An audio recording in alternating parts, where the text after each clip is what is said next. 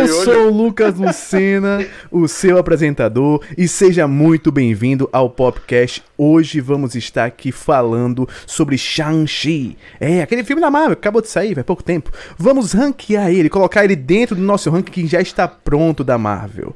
Eu quero primeiro apresentar a galera que está aqui comigo. Sempre ao meu lado temos ele, o meu co-host de sempre, professor Rodrigo José, o biólogo gamer. Fala, Rodrigo, tudo tranquilo? Fala Lucas, boa noite a todo mundo que está aqui presente com a gente, que está assistindo. Hoje vamos falar de coisa boa. Ou não, não sei. TechPix? Hoje vamos falar de TechPix. E aqui abaixo do professor Rodrigo José está ele, o Pato de Fortaleza, o grande Raul Oliveira. Fala, Raul, seja muito bem-vindo ao Despertar E aí, galera, uma honra estar aqui com o Lucas e todo mundo aqui. Né, eu tô vendo que só tem gente rica, né? Porque aqui no, nos bastidores falando das suas compras.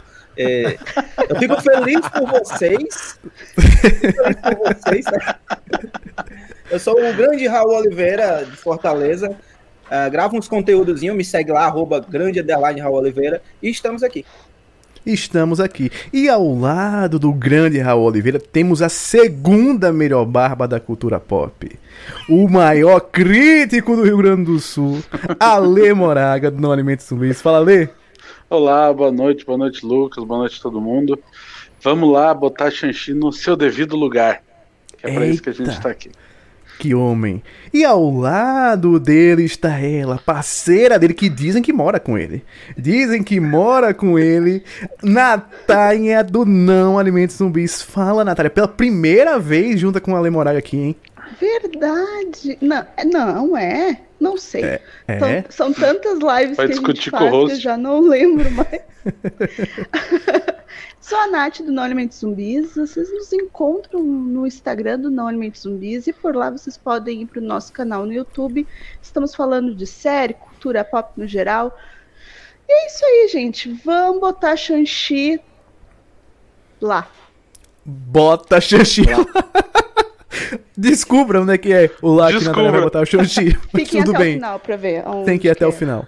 E acima da Natália, aqui no meu lado, tem ele, o Senhor Manteiga, o Mantegão, meu parceiro da live da Marvel na quinta-feira, da live da meia-noite junto com o Raul Oliveira, Dinho Lima, do X Manteiga. Faladinho. E aí, Lucas, Rodrigo, Nath, Ale, Raul. Boa noite, pessoal. É um prazer estar aqui de novo. E, pô, me chamou para ranquear pode ter certeza que eu não vou negar o convite. É, é um prazer é inenarrável. e tem muita coisa para falar de Shang-Chi, viu? Shang-Chi merece aí, merece. Enfim, vocês vão ver. Merece muito. E vamos falar, já, já fazer o disclaimer para vocês, porque essa live, como tá aqui em cima, bem grande, em caixa alta, é com spoiler. A gente deu tempo de você assistir esse filme. Então, se você não assistiu ainda e não quer levar spoiler, pare, pare, pare, pare, pare agora deixa esse vídeo pausado, vai ver o filme, vai no cinema ver, ver o filme todo, depois você volta aqui e assiste a live. Porque vamos falar com spoiler. Primeiro, antes da gente começar a ranquear, eu vou colocar o ranking na tela e vou pedir a seguinte coisa. Eu vou querer que vocês me digam aqui o que é que vocês acham desse ranking no geral, porque nem todos aqui participaram da votação desse ranking. Eu quero saber primeiro do amigo Dinho Lima, que está aqui em cima. Deixa eu só trocar você comigo aqui, meu amigo Dinho. O que é que você achou desse ranking que a galera fez? Olha, foram 3 horas e 30. 3 Meu horas Deus. e meia discutindo esse ranking da Marvel, cada um votando, acho que tem uns 7 votantes. Enfim, foi uma bagunça, mas chegamos num ranking final. E esse ranking vai ser atualizado a cada produção nova da Marvel, assim como o ranking da Disney, assim como o ranking da DC que a gente vai fazer, assim como o ranking de Star Wars, enfim, os rankings são atualizáveis. Dinho Lima do X-Manteiga, o que, é que você achou desse ranking? Dá raiva ou você tá feliz com ele? Olha, Fala eu... aí pra nós. Eu não estive ao vivo, né? Não estive ao vivo na, na, com, com o pessoal na transmissão, mas eu estava nos comentários e eu lembro muito bem dessa votação. Fiz ali os meus protestos, mas eu acho que tá justo. Eu acho que, pelo menos o Excelsior, tudo que tá ali eu considero Excelsior. Quer dizer, peraí, tô olhando melhor. Tô tentando ver também. É. Ô, Lucas. Ó, deixa eu dizer pra vocês. Fala pra deixa, nós deixa eu botar. aí. é, deixa eu dizer pra vocês. Deixa eu É botar melhor, é melhor. Sou cego. Lá em cima a gente tem Homem de Ferro, o primeiro Homem de Ferro. Deixa eu até dar um zoom maior aqui só pra vocês verem isso aqui. O primeiro Homem de Ferro. Tem Vingadores, também o primeiro Vingadores. Capitão América Solar Invernal. Guardiões da Galáxia, o primeiro. Thor Ragnarok. Black Panther, o Pantera Negra. Guerra Infinita. Ultimato. Viúva Negra. WandaVision e Homem-Formiga. Ó, quê? eu já desceria dois aí pro bom. Desceria dois pro bom, que seria Thor Ragnarok e Homem-Formiga. Né? Sim. Fechou. Não é Excelsior, não, não. Esses dois não dá pra ser Excelsior. Pois é. Agora, eu dos concordo que, com o Dinho Lima. dos que estão embaixo, deixa eu ver se dá pra subir algum. Doutor Estranho, Guardiões da Galáxia Volume 2, Homem-Aranha de Volta ao Lar, Capitã Marvel e Azinho e Bracinho. Não, tá legal no bom. Tá legal no bom. Eu achei que ele já ia dizer, vamos descer uns dois aí também. Não, eu acho que tá bom. Eu acho que tá bom esses. Até que tá bom. Não tá no ruim, não. mediano, deixa eu falar o É que eu mediano gosto vocês. muito do, do, do Guardiões da Galáxia 2. Eu gosto muito. Muita gente não gosta, mas eu gosto. Sim. Então é muito pessoal. Fala o mediano. No mediano a gente tem o Incrível Hulk, aquele que sofreu aquele retcon, agora no Arif, aquele retcon gostoso, pra trocar os atores. Então Edward Norton deu adeus ao papel de vez. Temos Homem de Ferro 2, Vingadores Era de Ultron, Guerra Civil, Homem-Aranha Longe de Casa e Loki. Loki. Não tiro ninguém daí, não, não mexo não. Tá, tá Agora correto. tem um que eu sei que é um amigo de um Lima vai ficar chateado. Ah, Olha, Porque já- não dá pra assistir, tem Capitão América, não, o isso- primeiro isso é uma Vingador, calúnia, é uma calúnia. e Homem-Formiga e Vespa. Homem-Formiga e Vespa também. Esses dois eu, eu colocaria. O, o Capitão América com, certa, com certeza eu colocaria no bom. Bom. E o Homem-Formiga e a Vespa eu colocaria no mediano. Essa troca eu faria também. E aqui embaixo, no Nem a Lie of Care, a gente tem o primeiro Thor, o segundo Thor e Iron Man 3. Iron Man 3 que tem ligação com o Shang-Chi, hein? Um absurdo também, porque Thor é mediano, então dá pra subir. É, hum, Thor o Mundo Sombrio é ruim, mas dá pra assistir, então eu colocaria. E, por incrível que pareça, Homem de Ferro 3 ganha um novo sentido depois de Shang-Chi. Pois é. Pelo menos pra mim, sentido, e sim, eu acho ganhou. que a gente pode discutir.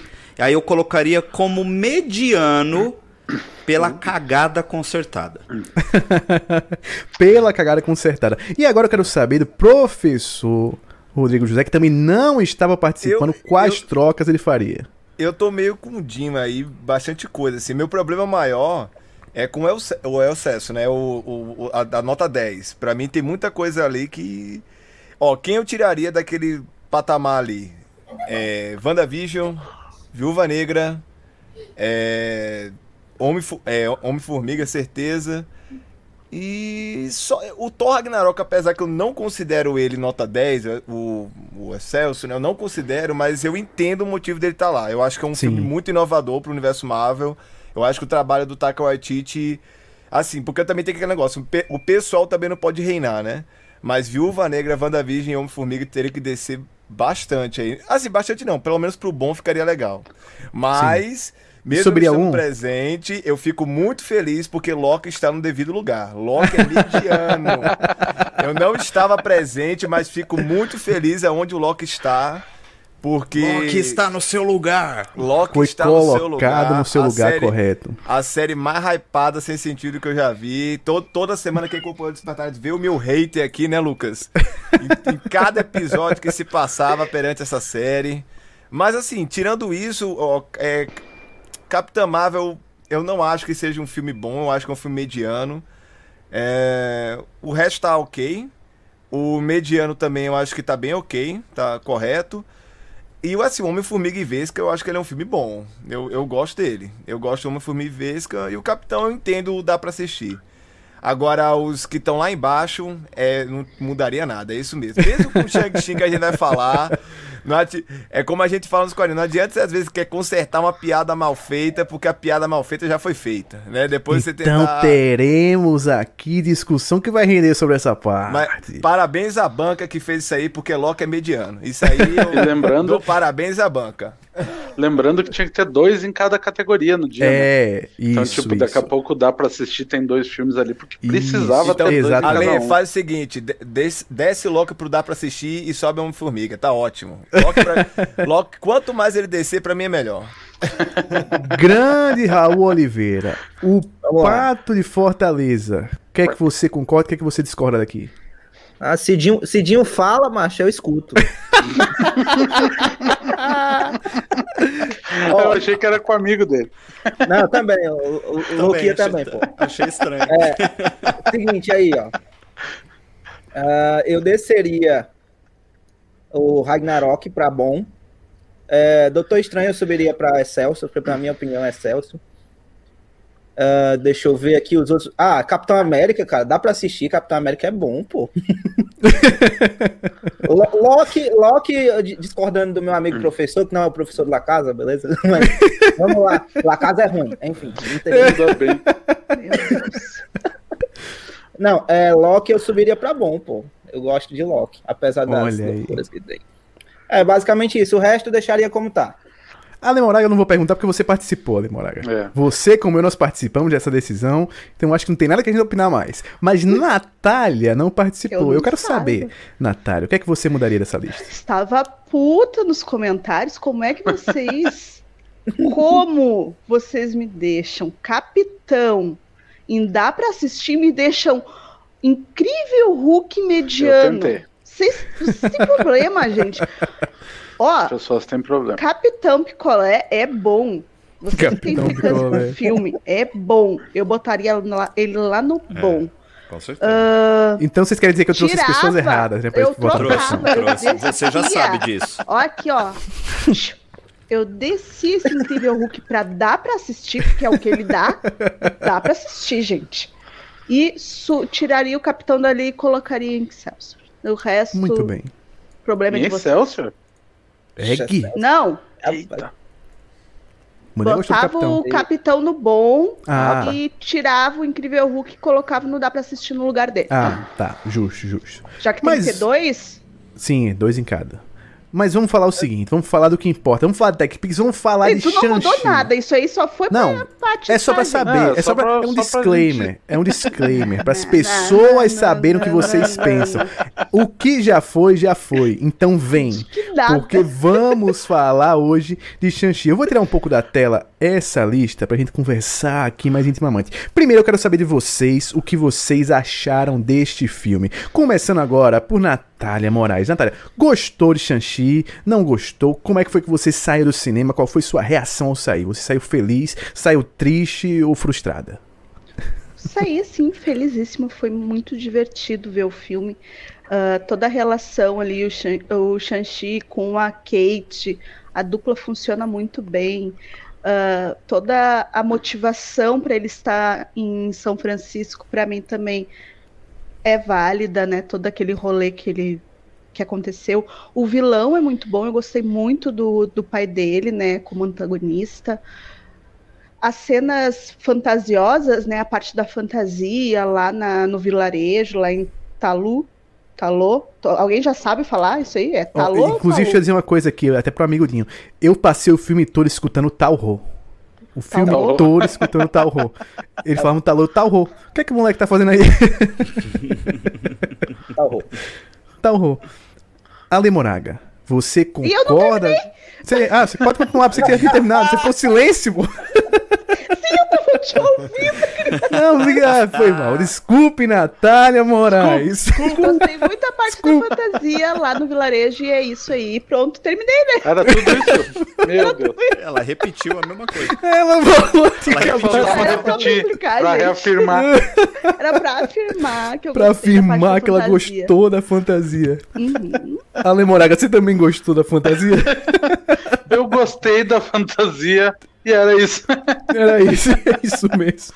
Não, eu gosto, eu gostei muito do que eles fizeram. Acho que eles souberam trabalhar a história de origem do Shang-Chi ah, sem tentar inventar muito, sabe? Eu acho que ela é uma história simples e ela precisava ser simples, não precisava complicar nada para um personagem que tá trazendo agora. Né? Então eu acho que ela funciona, as motivações elas são bem, bem bem, trabalhadas dentro da narrativa do filme. Não é um filme que cansa, assim, não, não vejo coisas muito sobrando no filme. E, e o terceiro ato é maravilhoso, assim, para mim o terceiro ato é uma das melhores coisas que a Marvel já fez até hoje dentro do MCU. Uh, ah, apesar que realmente se tu não conhece o personagem, tu não sabe que ele é um super-herói, talvez tu nem saiba que esse é um filme de super-herói, né? Sim. Parece muito um filme de fantasia, com dragões, não sei o quê. E é aquela coisa, né? Tem dragão, me ganha. Botou dragão, tô, tô comprando, assim, e ainda É mais isso lindo do jeito que foi. É por isso que eu O amo. amor está no ar. É isso. E o amor, que é um tema recorrente no filme que a gente vai falar sobre isso. Ah, Na, viu? toda a fase O 4. amor É. está na Marvel. Cuidado que esse assunto aí, velho. Nosso. Cuidado. Ih, Não, rapaz. ih, Ih, rapaz. Nosso pato de Fortaleza, Raul Oliveira. Você que saiu do cinema e já foi falar com a gente na saída do cinema. Já foi no Hotel Não, Califórnia conta do Hotel Tava Califórnia. Você já Tava contou? louco, tava louco. Não, eu contei na, contei na live com, com a Lei. Conta de Nath. novo. Terminou o filme, a galera tava me esperando, Lucas e, e Dinho, eu já tava louco. Eu entrei na live, eu entrei na- no, chat, no chat do Telegram. Caraca, cara, que filme massa, gostei das referências e tal. Aí me- é, é, a gente chama o Uber. Quando a gente pega o Uber, o que, que tá tocando no, no som do Uber? Hotel Califórnia, mano. Aí, pronto. tá fechado. Esse filme é muito bom. É, gostei porque é um filme simples, que não precisava, como o Ale disse, não precisava ser complicado, mas é um simples bem feito, né? Vale a pena ressaltar que é um simples bem feito. Gostei da- das fantasias, achei que teve ali um- algo diferente. Ah, gostei das referências ao- às lutas do Jack Chan, né? Aquela, aquela referência lá da hora do Rush, lá do. Putz, a mina bom. pendurada lá Do no, bambu. no bambu, cara, muito, muito bom mesmo, muito bom. E mais uma vez vou dizer aqui, eu acho que a galera que tá assistindo hoje, não tava assistindo a, a live do, do Não Alimentos Zumbis, cara, Dragon Ball Z live action tem jeito, né? Se a Disney Tem comprar, se a Disney comprar, tem jeito, né?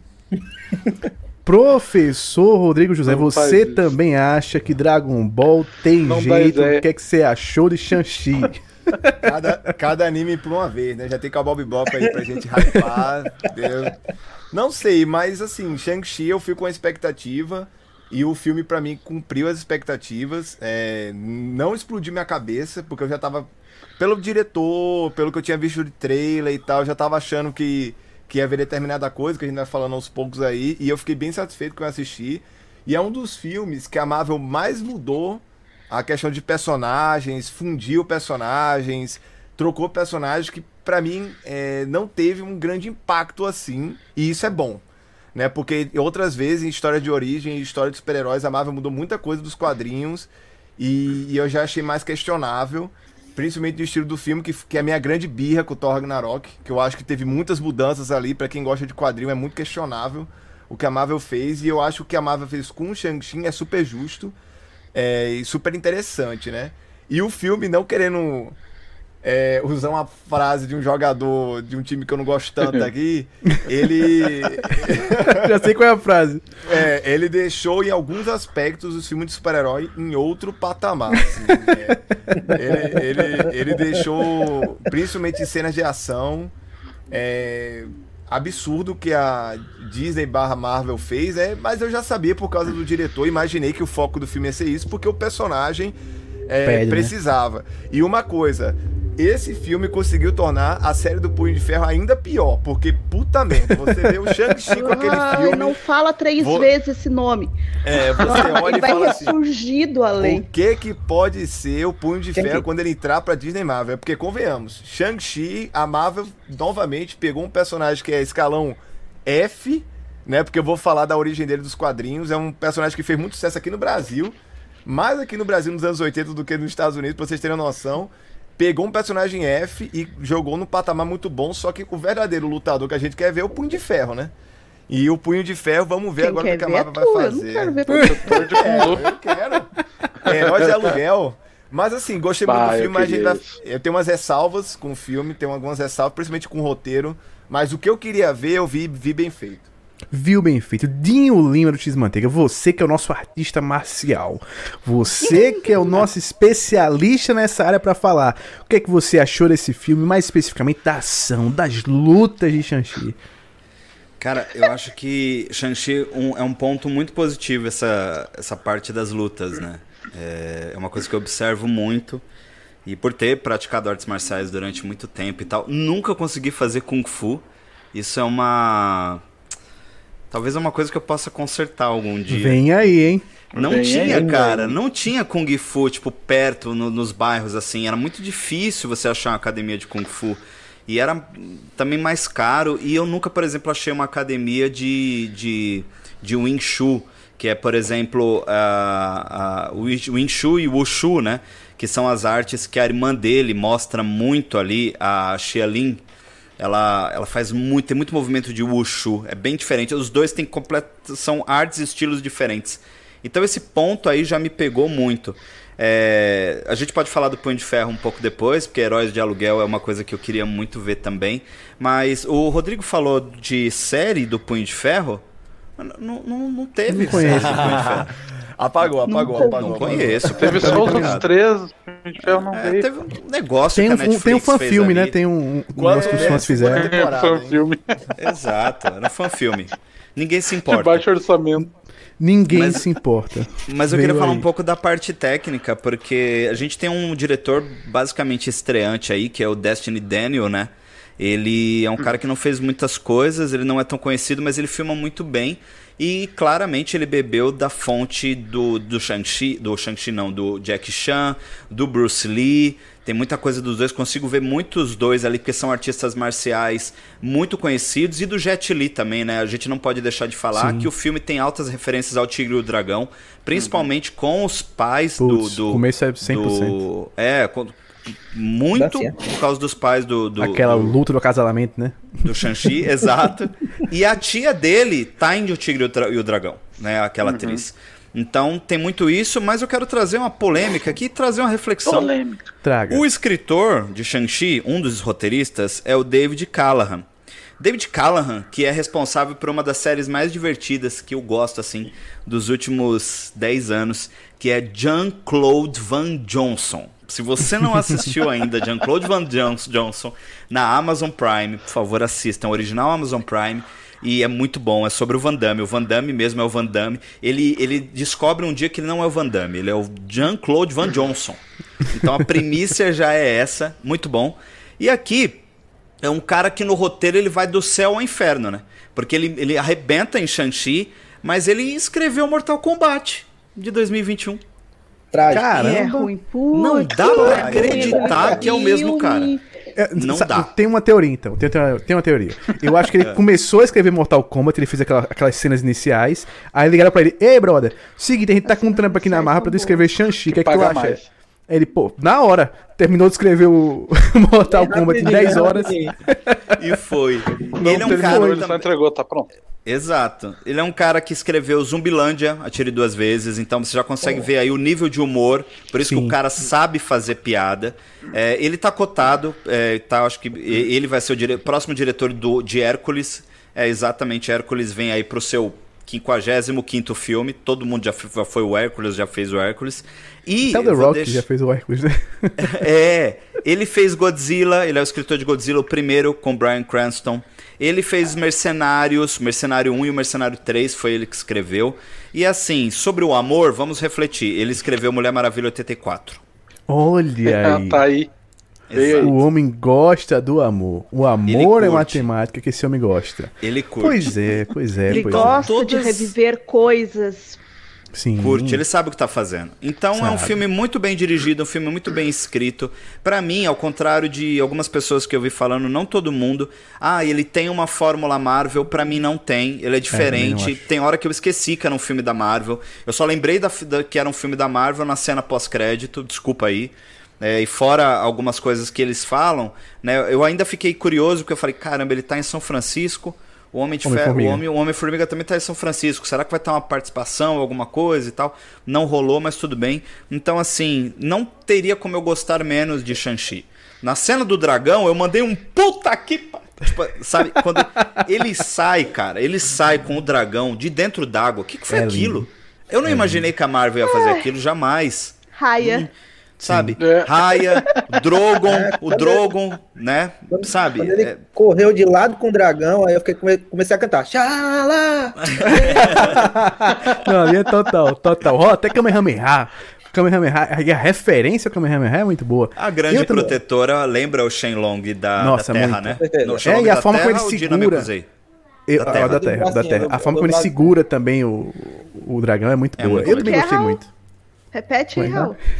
O bracinho. Os bracinhos. Eu É gostei perfeito, também pra é caramba. Eu também gostei, gostei muito, muito desse filme. Eu esperava que ele fosse mais Marvel do que ele é. E ele não ser Marvel, pra mim, foi uma coisa que me agradou muito. Porque eu acho que ele era um filme que precisava não ser Marvel. Ele é muito independente. Eu acho o Shang-Chi como filme em si muito independente. Dá pra você ver sem você conhecer nada do universo Marvel e gostar do filme. Porque ele é um épico de ação. Ele é uma aventura épica com aquele final assim que do nada escala muito as coisas. E eu gostei muito daquilo. Ele é, traz muito da cultura chinesa, sem ter vergonha, porque às vezes traz, quando trazem muito da cultura chinesa, trazem de forma estereotipada. Eles até brincam com isso, com o mandarim, né? Quando o, o pai do Shang-Chi tava falando sobre o nome mandarim, ele fala, pô, que nome horrível que escolheram, mandarim. Puta, Nome horrível. E, e isso é uma crítica à própria Marvel, que tinha feito isso nos quadrinhos e que o personagem era um estereótipo do, do chinês, né? É, e na verdade, o próprio personagem, o pai do, do Shang-Chi, ele é uma mistura de dois personagens, que os dois são estereotipados e os dois Sim. são preconceituosos, que é o Fu Manchu, que gerou muita polêmica com, com a Marvel antes da Disney, tá, galera? Eles Porque até perderam, esse- né? A Marvel é, perdeu o esse Manchu. personagem, é. Esse personagem tinha os direitos, a Marvel perdeu, aí eles tiveram que fazer tipo que um reboot nos quadrinhos. Então eram dois personagens preconceituosos, o Mandarim e o Fu Manchu. E o pai do Shang-Chi não é nenhum nem outro. Sim. Ele é um, como se fosse um personagem novo, e isso aí é muito Novo. legal. E esse negócio em relação ao a de ser um filme muito separado do universo Marvel é muito legal, porque, por exemplo, é um dos problemas que eu vejo com Viúva Negra. Viúva Negra, pra você se importar com um filme que não é um filme de origem, mas meio que é e não é ao mesmo tempo e tal, você precisa ter conhecido os outros filmes. E esse aí você não precisa de nada. Você literalmente você não precisa de nada, você precisa só assistir. Então, é, isso é muito legal do, do Shang-Chi em relação a todos os outros filmes de origem, inclusive, né? Porque pra mim, Capitã Marvel precisa muito você ter assistido os outros filmes. O Viúva Negra precisa, pra você dar uma credibilidade maior ao filme. Ele- O ele me parece, sabe com precisa. quê? Mas só eu já pegar um tentei adendo. Lucas. Pode falar, pode falar. Eu acho que essa ponta que o, tu- que o Rodrigo trouxe sobre ser filme de origem ou não, aí é que tá. Capitã Marvel e Viúva Negra não são filmes de origem. É, Capitã Marvel, até porque a gente já tem uma menção a personagem antes. Eu entendo que a gente considera a origem pela ser a primeira vez Sim. e como ela foi apresentada. Mas eu acho que o universo Marvel não trata. Eu acho que filme de origem pra mim é Homem de Ferro 1, Homem-Formiga, Guardiões da Galáxia, o Shang-Chi. Agora, esses pra mim são filmes de origem. A Viúva Negra a gente já conhecia. Viúva Negra a gente sabe que é um grande pedido de desculpas É um para os epílogo, fãs né? da Viúva É o filme Negra. solo dela, né? Exato. E é um grande dela. pedido de desculpa porque a Marvel não queria fazer esse filme e o Kevin Feige bateu o pé. E só pra a gente só costurar essa parte aí também, Lucas, é, Mandarim. A Marvel já tinha pedido desculpas pela cagada que eles fizeram com o Mandarim em Homem de Ferro 3. Em 2014 eles lançaram um documentário chamado How Hell the King, que é a história lá do, do personagem Do do, Trevor, Ben né? Kingsley, do Trevor. Ele tá preso numa penitenciária e o agente Jack Morrison vai entrevistar ele. No final dessa entrevista, o Jack Morrison se revela um agente dos Dez Anéis e leva o Terry pra Shang-Chi. A gente viu no filme, né? Então ele já tá lá há muito tempo, ele já tá lá desde 2014. Por isso que não é estranho pra quem conhece o MCU ver o Ben Kingsley lá, porque quem viu o documentário já tava esperando ele no filme. Tipo, pô, o cara sumiu, ele foi levado por um agente dos Dez Anéis. O filme é sobre os Dez Anéis, então Ben Kingsley vai aparecer. Então, tem esse- essa, essa parte aí que é cânone, e esse documentário ele tá no Blu-ray de Homem de Ferro 3, Três. né? Então, por isso que muita gente não conhece, e ele tem disponível no YouTube aí pra quem quiser ver também, Ah, mas só pra resuminho costurar a história. no Lendas da Marvel dá pra tu entender bem direitinho o que Sim. aconteceu. E no filme Sim. também, né, do Shang-Chi, ele explica também, É, ele né? dá uma explicação rápida muito boa. É, perfeito. é outro Sobre- personagem que foi destaque também pra mim. Outro personagem que eu acho que foi destaque, assim, já passando por ali. Porque eu acho que ele é muito engraçado. As piadas É dele aqui livro muito funcionam muito, muito Ah, bem. aquela do Planeta dos Macacos, muito boa. Melhor piada do filme, cara. Eu até pensei que, que o melhor livro cômico ia ser até o interesse amoroso, a amiga dele lá, que é uma atriz muito né? famosa Aquafina, né? por Kate. isso. Só que pra mim ele rouba a cena totalmente, assim. É, ele pra Ah, mim é o melhor livro cômico do filme. É. As piadas são É excelentes, o time Mores. é muito bom. É muito bom. É muito Eu- bom. Pa- Vai, Lu. Raul. Eu fiquei, eu fiquei só com uma dúvida no filme Sim. todo. Qual Como é que tua fala? É, é o que é? Tá é. Chang, como é? Chang-Chi? Shang-Chi? Shang-Chi. Shang-Chi. Shang-Chi. Shang-Chi. Shang-Chi. Shang-Chi. Não, Shang-Chi. Shang-Chi. Xanxi. Chon, Ah. É, Ale Moraga. Você interrompeu a Lê pra fazer essa piada É, sem essa piada graça? ruim. Ale, Piada de tiozão, piada de tiozão. humilha Ele ele. se junta com o Lucas, não dá certo. Vai, Lucas, aí, Lucas, cadê desse lado? Vocês não viram a live da meia-noite. É, Peraí. Aí... Olha, lá O não é confuso demais, pô. No, ainda sobre um, um pouco a questão do filme de origem, eu, isso é muito legal porque assim, quando a gente estava vendo os outros filmes, era ainda dentro de uma saga, né? Dentro da saga do infinito, Sim. onde a gente sabia que, mesmo sendo um filme de origem, ele estava ligado com os outros filmes. Agora a gente continua no MCU, a gente está vendo que tem coisas que ainda estão, que vão ser sempre ligadas, que tu vai precisar ver outros filmes, e aí vem a Marvel e encaixa um filme de origem onde tu não precisa ver os outros filmes. Isso é muito legal. Sabe, que ela mostra que ela tá pensando nessa nova, nas novas fases que vem agora, né?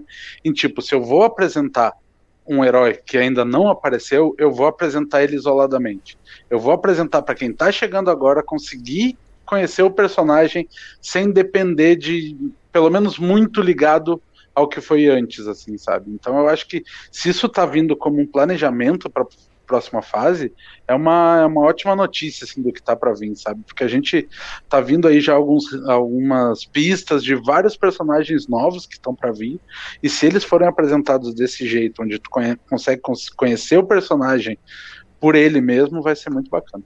Sim, eu, eu também. Eternos, eu acho que eles vão fazer bem isso, né? Eternos é um- uma coisa Sim. totalmente Que eu acho que vai ter ligação. de um eu, rolê Ah, totalmente... eu até já aposto. Mas já- Eternos eu não já- eu pode. já- Eternos não pode ser isolado. É, Ele vai ter que Não, mas explicar muita futuramente, coisa. né? Ele vai ter Eles que estão explicar aqui- alguma coisa, eles mas tu vai ter que entender com as rebolar ali. Eu explicações acho, Sim. eu acho que o deles. Eterno vai Eles estão Ah, aqui- coisa pra ligar. Eles vão É, eles estão aqui há tanto tempo, né? Tem que, tem que dar uma explicação. Vai A rebolar. gente, eles explicaram no trailer. Não, não explicaram, não. explicação Você vocês acreditou querem? naquilo, Natália? Você acreditou naquilo? Vocês são Caiu no bait. Vocês são muito cri-cri, vocês estão querendo achar pelo em ovo. Cri não, Vida. Eternos. É Cri não, é Eternos. É Cria, o- Ainda não. cria os Cri azuis. ainda não. É, mas eu vou dizer que eu Isso concordo é uma também com o amigo Ale. piada, Raul. Aí, ó, Raul, jogou o shade Viu, pra tu, viu? Eu até ri agora depois, Raul. Depois dessa dá uma risada. É porque não- piada mesmo vai dar tali, velho. Essas aí também não. não Vem aí, nada. vem aí, Pro vem final, aí, piada com pro isso também. não. Vem aí, vem aí. Eu concordo com, com a amiga Lemoraga. Eu acho que é muito bom esse lance desse filme ser independente. Até porque quando a gente olha o What If, por exemplo, eu acho que um dos problemas de What If é porque o What If não pega um público novo. E aí fica dependendo muito do público que a Marvel já tem, que não parece estar muito interessado em um What If, pelos os números que a gente vê, é, todo mundo esquecendo às vezes de ver o episódio no dia, não tá movimentando como a, como a Marvel costuma movimentar. E esse filme, ele já fez só nos Estados Unidos agora, nessa semana agora, final de semana de estreia, 90 milhões de dólares e cerca de 143 milhões mundialmente. Isso é muita grana. Porque lá nos Estados Unidos a gente tá no feriado agora do Labor Day. Normalmente, que é o dia do trabalho, não lançam filmes, porque é uma data horrível pra lançar filme lá. O recorde de arrecadação nesse período era do Halloween, que fez 30 milhões de dólares. Esse filme, numa pandemia, fez 90, três vezes mais. E, e o Simu Liu, que é o, o, o Shang-Chi, cara, o que esse cara tá sabendo fazer de marketing desse filme? Participando, é, é jogo de beisebol, é programa de TV, é, é jogo de futebol americano. O cara é muito carismático, é uma super personalidade. de luta. Nossa, muito E ele bom. já tá TikTok, tirando Instagram. Fez post no Twitch, fez tweet diz, tirando sarro de quem falou que o filme, o filme ia flopar. Ele tá aloprando, velho. Que. E errado não tá. Brasil, errado não tá. O Porque até dentro da Marvel. Já, Lucas? Na China eu acho que ainda não. Eu acho que na China ainda não. Que na China tá, tá diferente os lançamentos na, na China. Vou- vamos ver a data. Dá uma olhada, dá uma olhada quando é na China. Que a questão Ele- desse filme É, na China é ainda que- tava em vai pegar na suspense China, se né? ia ser É. lançado É. na China o filme, né? Agora o bom, o bom de como ele tá indo agora é porque ele fica menos dependente do mercado chinês. Ele tá indo bem. Porque a gente sabe que tem né, o grande elefante na sala, que é a forma como os chineses estão com preconceito, não com o filme em si, mas com o ator, porque ele não tá dentro do padrão de beleza chinês, que na verdade nem é mais chinês o padrão de beleza chinês. É um padrão de beleza que vem da Coreia do Sul, né, do, do K-pop e tal, aquela coisa toda. É, que infelizmente é uma coisa que ainda tem muito forte na China, que o ator sofreu muito com esse preconceito é, durante toda a produção. Outra coisa para mim que foi destaque nesse filme foi como eles equilibram tudo muito bem. O, o, Raul falou quando ele disse assim que é um filme simples, que é um filme é, direto e efetivo. Eu acho que é muito desse equilíbrio. Porque eu até fiquei pensando, quando eu acabei de ver o filme, pô, esse filme não parece um filme da Marvel. Mas também, se você olhar, ele não parece também um filme da Warner. Né? Que o filme da Warner, ele, eu acho que Eternos talvez pareça mais da Warner quando sair. Aquela pegada mais grandiosa o tempo todo. Ele me pareceu, sabe o que? Ele me pareceu um filme, um filme Disney, mas um filme Disney bem feito, sabe aquele, ele foi muito o que eu queria que Mulan fosse, sabe? O, eu acho que o que eu tenho de problema com Mulan é que ela não consegue equilibrar tão bem as coisas, tem um, um, um roteiro que não é tão redondo quanto esse aqui. É, ah, as lutas eu também não acho tão do, boas assim. Do pai do Shang-Chi, é, aquela, né, uh, com os medieval, assim, aquela China medieval. A China medieval. Aquilo é que, inclusive, aquilo Natália, é muito eu acho que ele ali, ele, ele tá numa pegada meio Gengis Khan. Pelo que eu entendi do filme, o pai dele foi o Gengis Khan. Vocês acham também que foi? Tem um rolê desse. Não, Porque nos quadrinhos ele era. Ele, era, é, nos quadrinhos ele, é dele, um ancestral. Né? É, e Mestre Khan também, ele fala que chamava ele de Mestre Khan. Khan que é um personagem também Já tive do, muitos da Marvel. nomes, inclusive Mestre Khan e tal. Então... Sim. Mestre eu acho que foi. Kami. Provavelmente. Mestre Kami. Será que foi ele que treinou o Goku? Vem aí Dragon Ball na Marvel? Não sei, mas vamos ver. Mas já demos nossas impressões iniciais. Mas depois das nossas impressões iniciais, eu quero começar algumas discussões, alguns pontos de discussões. Primeiro, né? Nós vamos ter que ranquear esse filme. Já estamos chegando agora na metade da live. E aí eu vou querer saber como é que nós vamos ranquear. Primeiramente, vamos falar dele no aspecto mais técnico, no aspecto de um roteiro, no aspecto da detalhes das lutas, no, no aspecto de filme em si, como a gente pensa, sem pensar nele como um filme da Marvel. Eu quero saber de vocês, começando com o um amigo Dinho Lima. Vocês acham que tecnicamente esse tá entre os melhores filmes da Marvel ou você acha que ele deixou a desejar em algum ponto? Assim que eu acabei de assistir Shang-Chi, muitas pessoas pediram minhas primeiras impressões e eu sempre falo que o meu filme favorito da Marvel é Capitão América, O Soldado Invernal. Esse é o meu filme favorito e curiosamente, para mim, é um dos melhores filmes com cenas de ação, com cenas de luta, né, muito bem coreografadas. Sim. Eu acho Shang-Chi nesse ponto até melhor do que Capitão América e, e, e o Soldado Invernal nessa parte técnica. Eu acho que a montagem é muito boa, o ritmo de edição é incrível. A cena do ônibus, eles demoraram algumas semanas para ser filmada, a coreografia ali é muito boa. Todo, toda a passagem, né, as transições, as câmeras, tem algumas coisas inovadoras ali, até mesmo para Marvel. Então toda, toda essa parte técnica de fotografia, direção, montagem, coreografia, ela é impecável para mim. Fora que ele arrebenta muito também na, no figurino, né? Esse tipo de filme ele sempre destaca um pouco da cultura local, não deixa de ser um filme que traga representatividade. Então, vale lembrar aqui que Pantera Negra, por exemplo, foi indicada ao Oscar por figurino e também outras categorias. Eu adoraria que Shang-Chi fosse indicado, porque o figurino aqui é muito bacana, é, de todo mundo também. Então acho que tecnicamente, Lucas, ele é impecável, cara.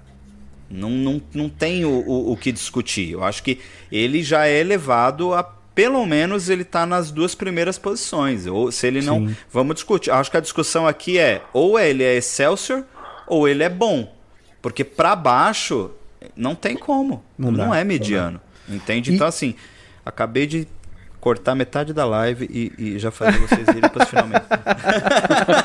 Mas vai dar certo, vai dar certo, vai dar tudo certo. Vai dar bom, vai dar, bom. Vai, vai dar bom, amigo. Eu quero saber também, já perguntando pro amigo, nosso professor Rodrigo José, o que é que você achou, professor Rodrigo José, trilha sonora? Trilha sonora desse filme, que eu acho que o amigo Dinho cobriu bem, já usa algumas partes dos aspectos técnicos. O que você achou de roteiro? Aqui você disse que tem alguns probleminhas com o roteiro. E aí eu quero que a gente comece a falar também um pouco do que a gente não gostou do filme. Professor Rodrigo José. Então, eu vou, eu vou dar meus dois centavos em relação à parte técnica, que eu também achei Dê muito massa. E, e o que eu achei mais interessante assim do filme, que é notório, é, são as referências dele, que tem duas referências pra mim que são excelentes, inclusive até visualmente, tem, tem um cartaz do Stephen Chow no, no filme do Kung Fusão, que provavelmente é um dos Sim. melhores filmes de artes marciais desses últimos tempos, que é engraçado, é, as lutas são legais, tem um cartaz do Kung Fusão no quarto do, do personagem principal e, e, a- tem muita coisa de piada lá que é do Kung Fusão com em relação à brincadeira de luta e tal. E a parte das lutas, né? O principal é o Tai Chi Master, né? Que eu acho que é mestre das armas aqui, que é o- a, a sequência de filme do Jet Li. Porque eu até pensei que o filme ia pegar muita coisa do Jack Chan, mas eu acho que não tem muita coisa do Jack Chan, porque o Jack Chan tem aquela, mais aquelas brincadeiras de você pegar materiais qualquer, tipo uma escada, aí você bota na luta, você pega um banquinho. Eu nem achei que o filme tem isso, é mais a porradaria do Jet Li mesmo, Na que é uma parte coisa mais. do ônibus só, né? É, no, no É, ônibus. No Mas eu pensei que ele ia usar mais isso, né? Esse artifício aí, que é uma coisa dos filmes do Jack Chan mesmo, né? O- quase todos os filmes de Jack Chan, a, a questão do Kung Fu é misturado com esses artefatos do cotidiano. Mas ele é muito mais puxado pro Chi Master, que é o filme lá do Jet Li, que eu acho fantástico, assim, absurdo, que é uma violência mais até mais crua. Você sente a porrada quando quando, as- quando a luta tá acontecendo lá. Isso é muito legal. A parte da trilha sonora eu achei bacana, eu acho que funciona bem. É, eu acho o filme da Marvel muito corajoso, Shang-Chi, porque ele é uma mistura de duas coisas. Ele tem aquela parte mística, que é uma coisa que, que eu assisto muito filme chinês, filme oriental, que gostam demais. É, todo você filme pegar aquela- tem aquilo. Você quer pegar aquela parte de fábula, né? Que é um negócio muito mais místico, de conta. Esse filme tem isso. É na parte da floresta de bambu, tanto a cidade mística lá, a, a- a parte dos dragões. Tem muita referência a criaturas do folclore chinês, né? Isso aí eu achei muito legal lá. com a parte mais ur- urbana, né? Então, assim, a trilha sonora eu achei que mescla bastante. Aquela parte que é mais urbana tem algumas coisas mais novas. Tem a brincadeira do Hotel Califórnia lá. Eu acho que, que é bem legal. Mas, pra mim, assim, o que. é, as referências dele são muito acertadas. Você referenciar Stephen Chow e você referenciar o Jet Li, assim, na melhor sequência de filme que ele teve de filme de ação dos últimos tempos, assim, eu já sei um primor.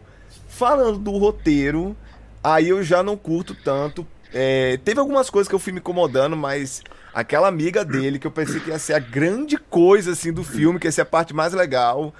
Mas o Deus Ex Machina do final com ela é não dá. Aquilo ali pra mim é um entrave de roteiro gigante, é um você tentar resolver um negócio com com ah, não, beleza, ela pegou um arco e resolveu o problema, assim, não dá. Aquilo ali é um pequeno detalhe, mas que se tornou grande demais, né? Porque pra mim ela poderia ter se resolvido de outras formas. E eu pensei também que ela ia ser o grande alívio cômico do filme, porque é uma atriz excelente, né? Tá em séries e filmes muito bom e quem roubou a cena foi o fake mandarim, né? Fake mandarim. Mas eu, eu acho o filme muito bom. Eu acho ele filme muito bom e muito corajoso. E vale salientar que a parte técnica eu achei tão boa porque também é um filme barato da Marvel, né? Sim. Ele é um filme de orçamento muito barato, assim, comparado com os outros, que às vezes tem muito efeito especial é, de CGI e que nem fica tão bom. Tem uns filmes da Marvel que são muito fakes, os CGI, e esse tem muita coisa prática, muita coisa CGI e fica muito real, assim. Então, eu acho que ele tem muito mais méritos do que desméritos, mas o, algumas coisas do, do, do filme em si me incomodou. E até o protagonista, assim, eu acho que o protagonista, pelo, pela criação que ele teve, ele poderia ser um pouquinho mais sisudo como o Shang-Chi é nos quadrinhos. Eu acho que ele ficou um, pouquinho galhofa. Foi a única parte, assim, que vocês falaram da método Marvel, né? De ser, eu acho que foi a única parte que tem a, a Fórmula Marvel, é o, o protagonista ser um galhofa um pouco demais pra origem que ele tem, sabe? Eu acho que ele poderia ser um pouquinho mais sério, entender um pouco mais do, da situação na qual ele está inserido, como a irmã dele entende, na situação que ele está inserido, do que ser um cara muito, vamos dizer assim, fora parte. Assim, para mim, ele, ele fica muito fora parte do que ele tem a importância da situação na qual ele está inserido, né? Que isso aí, para mim, é uma coisa muito de herói Marvel. Ah, eu não entendo direito o que está acontecendo aqui, eu vou fazendo piada, piada, piada. E para mim, o único personagem que entendia a importância que ele tem era o Black Panther, né? Black Panther é um personagem para mim desde a sua concepção e até o desenvolvimento dele, ele foi muito bem criado, assim, a estrutura dele e o Capitão América. Mas é isso. Sim. Depois eu vou falando mais. Nosso Pato de Fortaleza, Raul Oliveira. Eu quero saber se você concorda com o professor Rodrigo José. Você acha que as críticas são justas? Você tem críticas diferentes? O que é que você gosta no aspecto técnico? Você que é nosso fotógrafo. O que é que você achou Ah, da fotografia desse filme? Você achou o filme bonito? Não, achei, achei a fotografia muito bonita. É, os efeitos práticos, como o grande professor falou aqui, é, são maravilhosos, porque, tipo, eu prefiro muito mais do que quando você usa CGI 100%. Tipo, no filme da Capitã Marvel, eu tava puto vendo ela parecendo um boneco. Tipo, um boneco de, de, de, de- cera voando pro lado pro outro. Então, nessa questão, sim, top. Discordo na questão da queixa, do tiro, do arco e flecha, porque, tipo, se a gente consegue acreditar em Talô, em Dragão, por que, que a gente não consegue é, acreditar que ela acertou um tiro na cagada, num- num- numa garganta do tamanho do prédio, né? Então, pra mim, eu, eu- Não foi cagada, não. Ela passou metade do filme treinando com arco. Venho defender Kate aqui. foi na cagada. Dois Foi dias. na cagada. Dois dias, dois dias foi na cagada, Foram porque 48 horas na frente Não, do arco. Nem o Oliver Queen fez isso. nem Oliver Curso, Queen não olha, acertou curso na- técnico de arte do Senai, viu? Agora eu quero o Ó. curso técnico de arte do Senai do, da Disney. Nem, nem Gavião Arqueiro acertava aquela flecha. Ó, Não já mesmo, temos uma não mesmo, porque não mesmo, ela é a ele é nossa um Kate inútil. Bishop. Ela é, ela é a verdadeira Kate Bishop, será? Kate, o nome ela já tem, pô. Kate é meu. Ei, ei, vem aí, vem aí. Explodiu a cabeça do Raul. É uma variante, é uma variante da Kate Bishop. Variante. Não, mano, mas sério, sério. É como eu tava, tava pensando. Quando terminou o filme, a primeira coisa que eu falei, a gente consegue acreditar em dragão, em, em anéis antigos, em extraterrestre. Por que a gente não acredita que a mina acertou ali uma flechada? Enfim. Eu gostei Ah, demais. os todos os- nerd os tem tudo que aspectos. acabar mesmo. A- a- a- é, tipo, na minha opinião, está entre bom e excelente, né? Se Cidinho disser que tá excelsior, eu vou comigo. Ai, Tá meu bom? Deus do céu! Puxa saco, uma vaca taca. Oh, não, mas peraí, calma aí. Se Lucas disser que tá bom excelsior, o que é que eu vou dizer, né?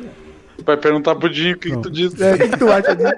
Se Dinho não responder, você pergunta pra Miguel Loquia. Manda mensagem pro Loquia. Loquia, ô, Loquia. O que tu achou do filme? Não, eu já sei que Loquia pirou no filme, então.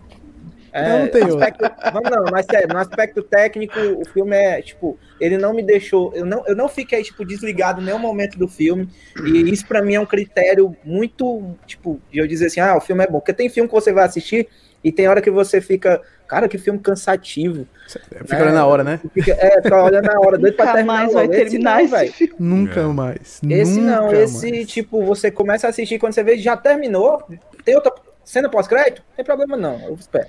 Enfim, é tipo isso. Eu Moraga do Não esperar. Anime Subis. O que é que você achou aí? Ahn, eu concordo com o, com o Rodrigo na parte do roteiro. Eu acho que, que realmente ah, a- aquele momento ele podia ser dado a um, a um outro personagem. A irmã, a tia, irmã, a ao irmã. professor, ah, ao cara que está ensinando ela ali, né? qual- Algum deles podia ser dado.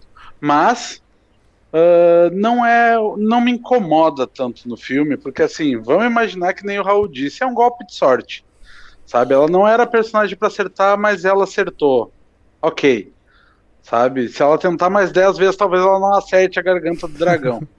Vamos, dá, dá para pensar assim, sabe? Não é, não é horrível de pensar.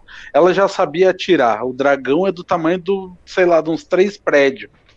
Sabe, a garganta dele é grande pra caramba Bicho da não é muito profunda. difícil de acertar com as flechas mágicas. Ela até meio vai sozinha. Mas, mas sim, nós falando estritamente de roteiro, sim, esse, esse papel teria que ser dado para outra pessoa para dizer que o roteiro, enfim, estaria 100% redondinho, né? Mas como eu disse, não é uma coisa que me incomoda tanto. Ah, na questão também do, do, da seriedade dele, eu acho que ela muda bastante quando ele sai da cidade e vai para o vilarejo lá. Ele muda esse, essa postura dele, sabe? Então eu acho que ele realmente ele era uma outra pessoa quando estava na cidade.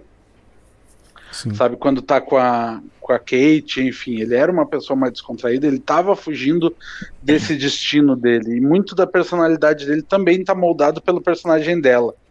Sabe, é uma pessoa que ele já vive há não sei quanto tempo praticamente Desde os 14 grudado com a anos, pessoa, né? 10 anos lá com ela. Então, assim, já a, a personalidade dele no É. começo do filme tá muito moldada por isso. Então, eu acho que ele meio que se justifica, assim. Eu acho que ele, ele encara aquilo com mais seriedade no final, quando realmente vem bater na porta dele. Isso é Mesmo questão assim, da ainda é uma coisa né, que ele André? tava muito longe, né? Enfim. Ah, mas de resto, eu não sei se eu, se eu tenho alguma coisa para reclamar também. Eu, eu dei essa, essa pensada ali, a mesma que o Rodrigo falou também, mas, tipo, no geral do filme, no, no quanto ele acerta no resto, eu acho que é aquele pano que dá para passar bem tranquilamente pro roteiro, porque, porque ele não, me- não incomoda no, no geral do filme. Sim. Na questão do, na questão mim, né? dessa, nessa questão da seriedade dele, eu também vou muito pela idade, né? Ele nasceu em 96, então ele tem o quê? 20 e 26 tantos anos. anos. É, ele- é no, novinho. 26 não, pô. É um pato. Não é 26 não, pô. ele tem Pô, menos é que isso, é 25, 24, 25, mano, 25, é 24. 25 mais ou menos por aí. Então ele tem 24 É, então ele não tem tanta maturidade ainda. Não tem como ele ser um cara, 24 anos, um cara serão, entendeu? Ainda mais É, um pouquinho. apanhou pra Sabe por que eu caramba, falei né? 2000 e- sabe, sabe que eu falei 26, Raul? Já é adiantando pauta também um pouquinho. Que aí eu vou deixar a Natália falar, da opinião dela, e eu volto pra esse assunto da idade do Xanxi. E eu Na- quero uma réplica, viu? Depois eu quero Natália- uma réplica, porque eu sou Eu tenho a réplica, é ótimo. falar. é. Eu tenho a réplica. Natália Moraes. É muito professor mesmo. não nega, não nega. Ah, sobre o filme, assim, partes técnicas, ó, que chique, ah, né? Eu gostei, não é uma coisa assim que eu. É um filme que eu, eu sentei na cadeira, ele já te dá com uns dois pés nas costas, porque tu já tem ele lutando no ônibus. Aquela cena no ônibus é incrível. Tu já tem ele indo para as partes ah, do prédio, né, do lado de fora com a irmã ah, lá na, na China. E tu tem também toda a questão do romance entre o pai dele, a, a mãe dele, que também é maravilhosa, porque ela mostra que ela tem todo um poder que vem de um lugar e de uma tradição, que ela não precisa dos benditos dos anéis para fazer para lutar, né? E, e para ensinar também como agir e como ele se comportar. Eu gostei muito da parte da mãe dele, né? Da relação da família também, porque tu vê que o pai do Shang-Chi ele buscou por mil anos poder e dinheiro. E quando ele encontrou ali, né, que é a mãe do Shang-Chi, ele buscou outra coisa, ele largou tudo e tal, mas o passado nunca ia largar ele, né? Tanto que o passado é que veio e acabou destruindo a família e ele ficou enlou- enlouqueceu pelo luto que ele, né, nunca deixou. Então, para mim é um filme assim muito família, muito bonito e a parte da fantasia também me encanta muito quando eles vão pro vilarejo. Ah, tu vê os animais, toda a questão do Moris Pokémon, lá né? com o, o falso mandarim. Tu acredita que um bicho daqueles fala com o falso mandarim, se comunica do nada Duna. e Do não nada. acredita que a Kate pode acertar uma flecha? Aí, meu filho, estamos com um problema muito sério. E vai Mas, quebrar o pau Eu também achei, mas pra- ah, voltando porque o Rodrigo falou da Kate, eu também achei que ela teria um outro tipo de papel. Porque ela tá ali na parte ali do comecinho, ela é quem nos ajuda a entender quem é o Shang-Chi, da onde que ele veio, sobre a história dele, ela que faz essa ponte. Mas é só isso que ela tem essa função, entendeu? Ela não tem muita função além dessa de se comunicar com o público pra gente compreender a história. Oh, meu Deus. Nós assistimos o filme, filme errado. Eu não tô dizendo que eu não gostei dela, eu Não amei ela, mas eu esperava Tá bom, também um termina aí, pouquinho me mais. joga. Me Isso dá não me 15 tira minutos nada. pra eu defender a Kate, por favor. Mas antes de Não, Não, não precisa defender. Eu amo ela, eu entendo o papel dela. Eu esperava um pouquinho mais.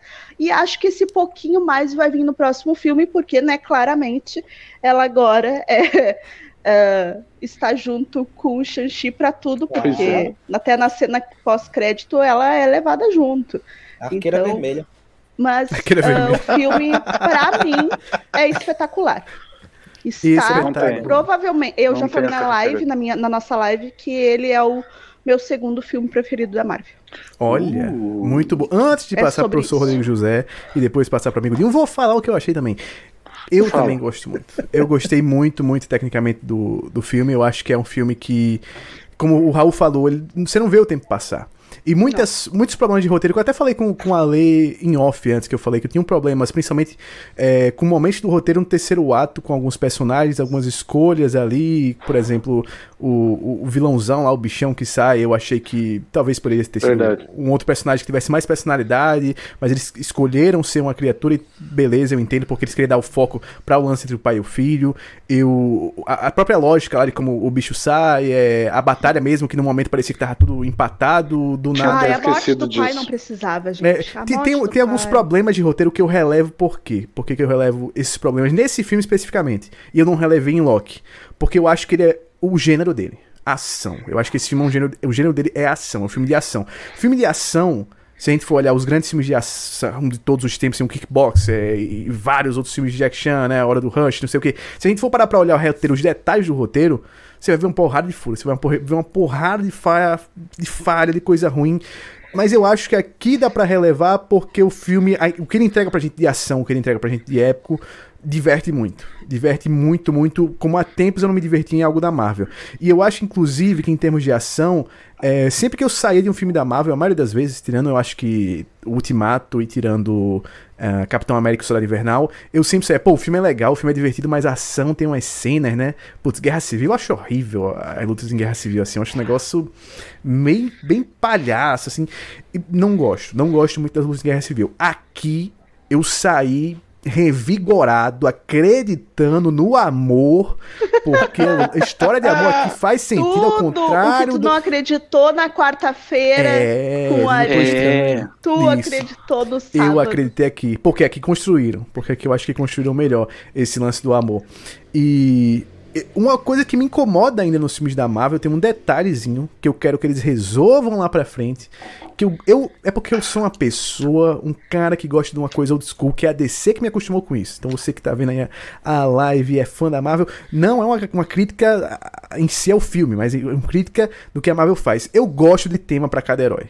Eu gosto, sou aquela pessoa que, que gosta do tema do Superman, gosta do tema do Batman, gosta do tema da Mulher Maravilha. Eu gosto quando tem tema. E é uma coisa que eu sinto falta ainda na Marvel. Eu gostei quando eles botaram, até porque ele já nasce com um tema pro Iron Man, né? Tan, tan, tan, tan, tan, putz. Só tem que já... pagar direitos, né? Mas é, valeu, um porque já nasceu com tema. Eu queria muito ver tema, não só pro Shang-Chi, mas pra outros personagens da Marvel eu queria. Não, tem... não viu? Qual, qual o tema específico do Shang-Chi? Welcome to the hotel, Aí é da Kate, é da Kate, é o tema da Kate.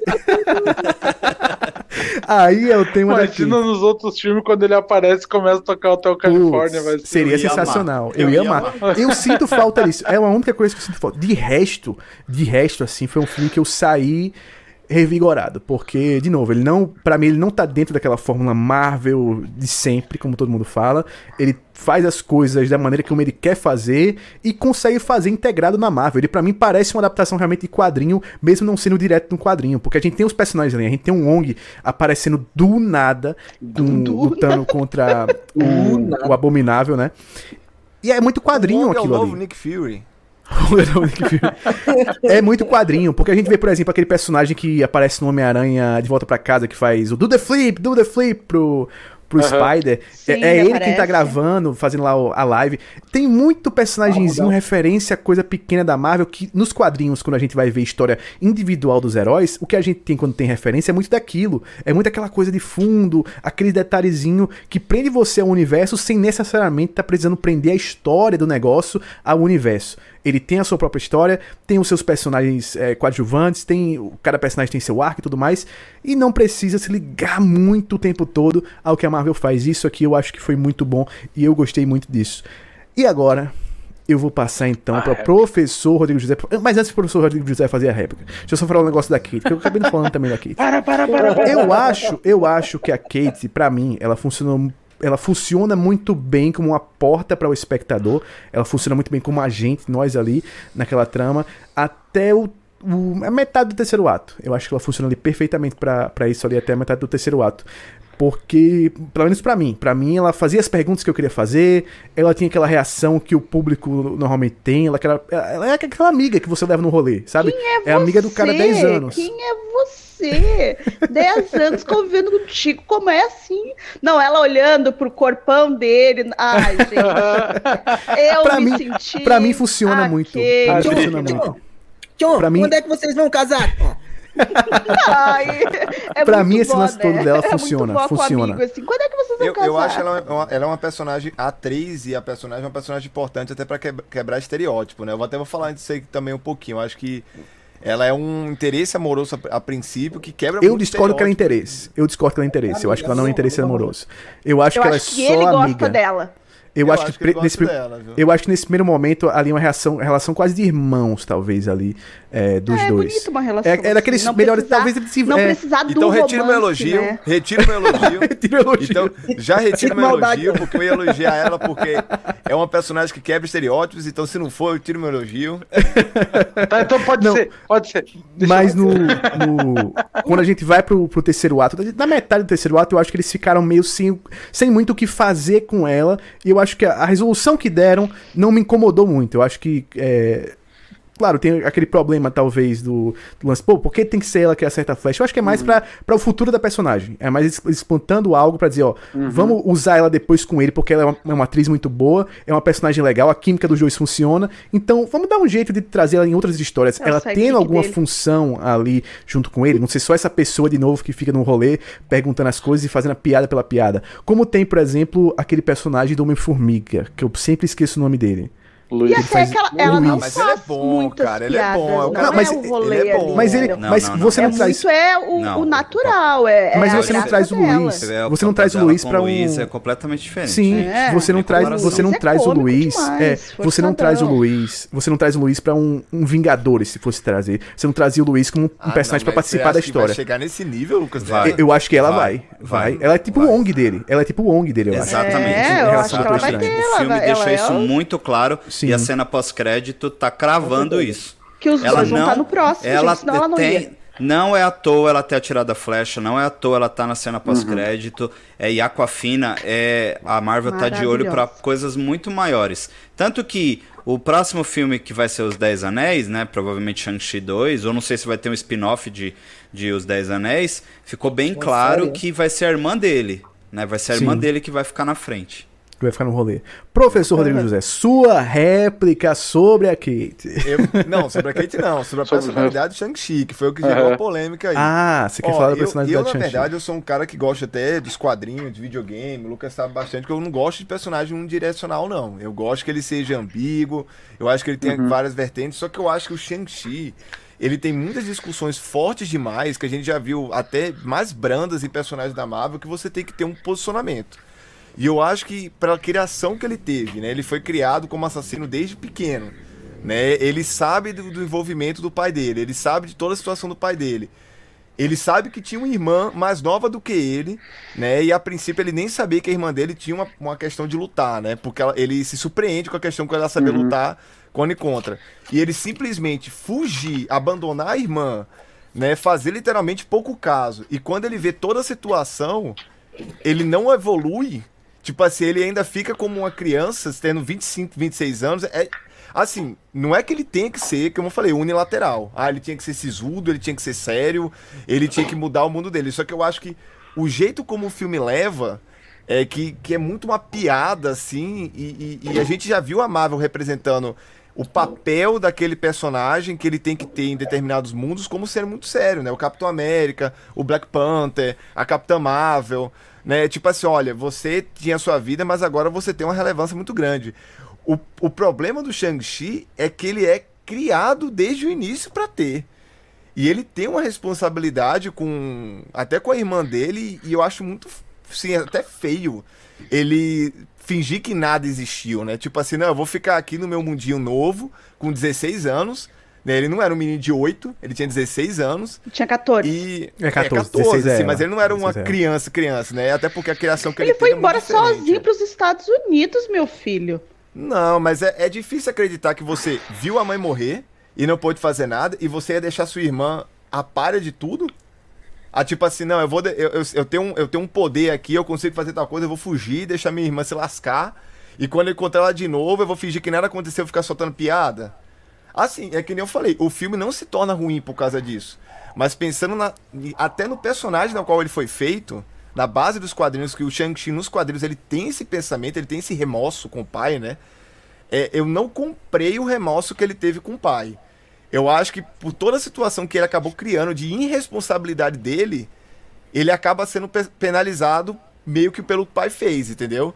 Tipo assim, ó, o, o pai dele fez um monte de cagada, inúmeras cagadas durante séculos, mas ele fez uma cagada muito grande.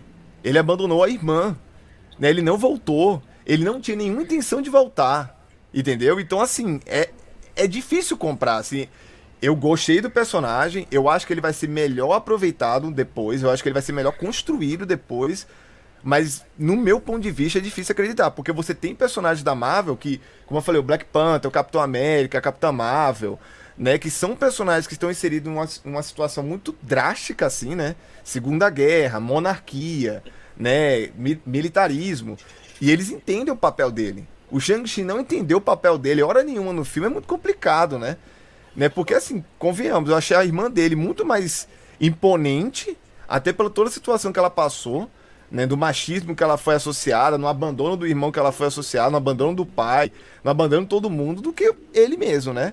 E o da Kate, eu não acho, eu, eu, não, eu não achei justo o que aconteceu com a personagem, não. Assim, se ela for reaproveitada, se ela se tornar, acabar se tornando uma heroína, beleza, mas eu não comprei muito essa ideia, não. Achei muito Mas, Deus Rodrigo, Ex a Machina ainda. vida é justa? Esse que ele pergunta. Então tá Mas o- realista. Mas o- eu, eu acho que o personagem vai ser construído melhor, mas eu achei até distoante do que os outros filmes da Marvel fez com essa questão de, ó, entenda seu papel, entenda a situação, entenda que você tem uma responsabilidade. Eu acho que o Shang-Chi, ele meio que foge da responsabilidade, como o Thor fez, né? Mas toda vez que o Thor fu- fugiu da responsabilidade, quem foi penalizado mais foi o próprio Thor, né? O Thor fugiu muito de responsabilidade. É um personagem que, que hora nenhuma, ele quer arcar com a responsabilidade que ele tem, né? E o Shang-Chi, com, com 25 anos, tem atitude que parece que menino de 10. Mas aí eu, Eu acho que tem duas coisas, assim. Primeiro, é o lance. Ele foge muito cedo. É, a a É. forma como a gente vê uma criança de 14 anos aqui no Brasil e como é uma criança de 14 anos lá fora é, é diferente, assim. Principalmente quando Mas você a vê. construção da criança é diferente, né, Lucas? Ele não era criança, criança. Ele é construído como Mas, outra coisa, mas né? então, ele foi construído Não, como uma máquina é- pra ele matar. Peraí, ele não teve infância, né? Eu, eu Não, vou jogar até, eu vou infância, né, jogar velho? uma analogia não justa, eu vou jogar com uma analogia não justa, mas só pra vocês darem pano pra manga. É, é como adolescente dos dias de hoje. Eu, tenho, eu dou aula pra meninos de 14 anos. Quando a gente vai numa situação de periferia, que eu também dou aula, é uma situação, é uma responsabilidade, é uma cabeça. Quando você vai pro, pro outro centro urbano, é outra coisa. O, o menino teve três anos com a situação. Ele foi criado para ter uma responsabilidade. Ele foi criado para entender a situação na qual ele foi inserido. É diferente que ele, ele descobrir que existisse aquilo. Não, ele não descobriu. Ele foi criado o tempo todo. Então, para mim, ele não devia ter aquela cabeça. Né? Mas você Ai, não acha assim ele- que a, mas você não acha que a responsabilidade foi do pai dele? Eu acho que ele, ele não, não é ele que foi o responsável por aquelas merda toda, foi o pai dele. Ele foge, ele passa o quê? 10 anos se criando sozinho. Ele não teve figura paterna, ele não teve alguém pra ensinar ele realmente o que era certo e o que era errado. O pai dele ensina ele a ser um assassino. Então eu acho que muito dessa coisa dele de maturidade, ele começa a pegar, eu acho que aí tem um- uma virada boa no filme, quando ele chega com a tia dele, quando ele vai conversar com a tia dele, quando ele vai entender quem ele realmente é. Que ela diz, ó, É. você tem que se posicionar. Você tem que dizer quem você realmente é. E ele, o pensamento dele inicial é, pô, vou me vingar do meu pai, vou matar meu pai. É, eu- eu vou- Aí vem o eu trauma vou- todo, vem aí, né? Quando Sim. ele tem que encarar o pai dele de novo. É é porque é difícil acreditar que, por exemplo, eu vou comparar com um personagem que é muito fácil comparar, apesar que roteirista e roteirista, com o Damian. O Damian teve a mesma criação que ele. Não que ele tinha que ser um assassino, mas ele entende a responsabilidade. Então, por Não, exemplo, é ah, mas, diferente. mas ele. Não, mas ele foi criado por uma- um grupo de assassinos, muito, velho. Muito diferente, Rodrigo. Mas a situação o de pai do Demi é o Batman, velho. Não, mas ele não foi criado pelo Batman. Não foi, mas Ele o não pai mas dele depois é o ele tem a figura. É, depois ele, Ele, tem a tem figura. a figura. O- Não, é assim. mas- eu mas vou é- construir o um é o raciocínio. seguinte, E ele teve mãe, Os né? 14 anos que ele teve que se virar Teve. sozinho, o fato da criação que ele teve pra se, se dar bem em qualquer lugar, não se torna um percalço tão grande, né? Tanto é que é, o fato dele se virar com 14 anos é por causa da criação que ele teve pra poder se sobressair em qualquer situação, né? Mas Ele aí, ó, pegando só o Damian antes de passar pra, pra Odinho. O Damian, que eu, que eu vejo do Damian. O Damian, ele tinha o apoio da Liga, ele sempre teve o apoio da Liga, que o Shang-Chi não teve, o Shang-Chi ficou por ele mesmo. Tinha fi uma figura paterna no Hazal Gu, querendo ou não, ele, ele tinha uma figura paterna avô, no Hazal Gu. mas sim. Tinha a mãe, tinha a Thalia o tempo todo ali é, junto com ele. E aqui eu acho que muito desenvolvimento dele é de uma criança que passou, cresceu sem figura nenhuma. Ele cresceu, ele foi criado sem amor nenhum, criado com o pai dele jogando acima dele uma responsabilidade que ele não queria, hora nenhuma.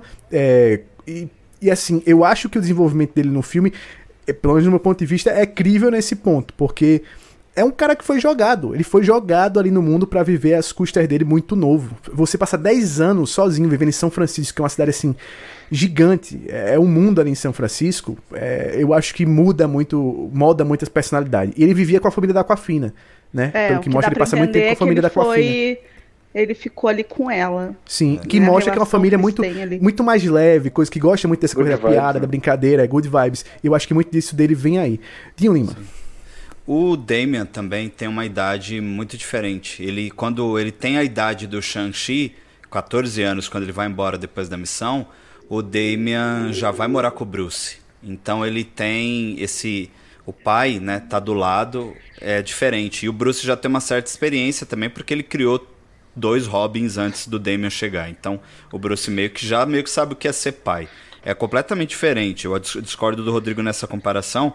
Mas vamos falar então sobre o que a Marvel me apresenta de Shang-Chi. Primeiro lugar, o Shang-Chi que a Marvel me apresentou não tem laço sentimental com ninguém. Ele tinha com a mãe, ele perde a mãe, se sente culpado pela morte da mãe por não ter feito nada, e ele continua sendo treinado pelo pai desde que ele é criança até o momento que ele parte. Ele não tem laços com a irmã dele.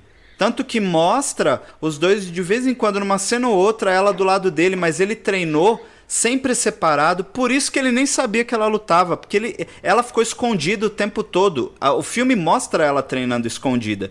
Então, quando ele tem esses 10 anos e fica longe dela, aí a gente vai falar um pouco de maturidade. Pô, o moleque foi embora com 14 anos de idade, não completou a missão e foi embora. Ele não tem referência. Ele encontra uma referência na família da Kate. Porque os dois se conhecem. Isso mostra que quando ele chega nos Estados Unidos, ele já conhece a Kate. Logo de cara. Eles já se conhecem há muito tempo. Então e a família. tá- diz 10 anos, né? Exato, ela diz. E a referência de amor que ele tem é pela Kate. Então, é, conforme ele vai crescendo, conforme ele vai amadurecendo, talvez ele pensasse mais na família. Tem um outro ponto aí, o pai diz que sempre soube onde ele estava, mas deixou Ele é ele, ele, ele livre.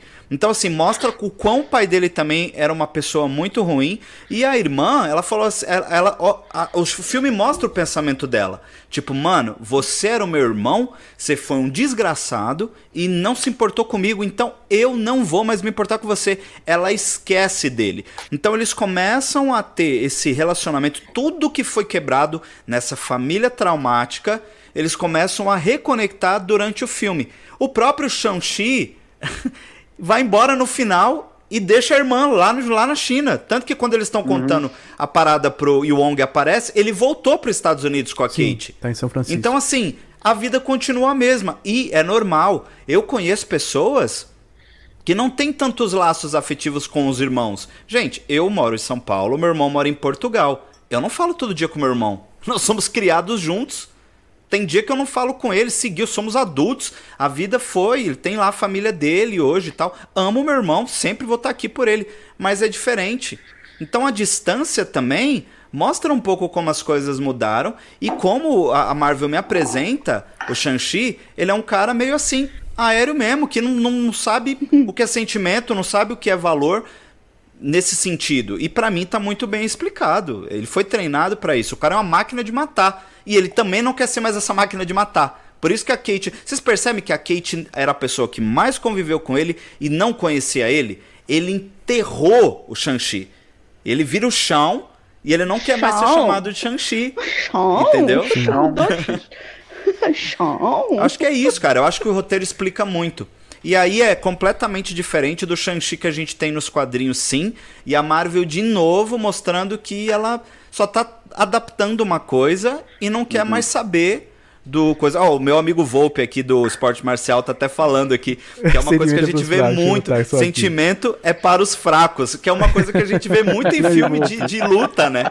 Tipo, os caras são Grande treinados para ser uma máquina de matar mesmo e o Shang-Chi foi treinado para isso.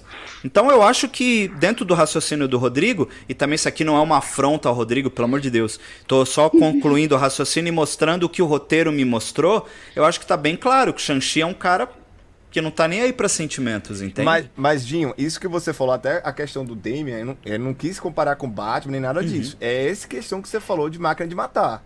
O Damian, os 14 anos que ele teve, ele demonstra de alguma forma que aquilo ali foi influenciado. O Chegou um convidado aqui, ó. Chegou uma convidada extra aqui, ó. Olha. Nossa amiga Lori Como assim? chegando aqui. Do Do nada. multiverso. Do Do nada. do multiverso. direto Botou do até uma luz multiverso. piscando, o negócio é. Bota a luzinha que Pra, le- é pisca. pra lembrar o, o anel lá, né? Pra lembrar o, o, os Que anéis. isso? Ah, o. Raul. Raul! Olá, pessoas! E aí? Fala, Lori. Ah, consegui Mas- chegar. Não sei a quantas estamos na. na Estamos em treta, Lore. Ô, Estamos em Treta. Não, não tem nada de O treta, e não. o Rodrigo Estamos tão analisando- brigando. Ah, É treta, é treta. Estamos analisando friamente, Ah, vocês não estão deixando.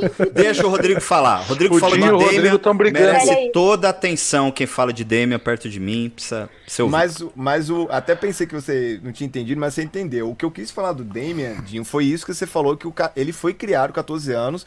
E o Damian, ele tem uma questão psicológica por ter tido esse treinamento.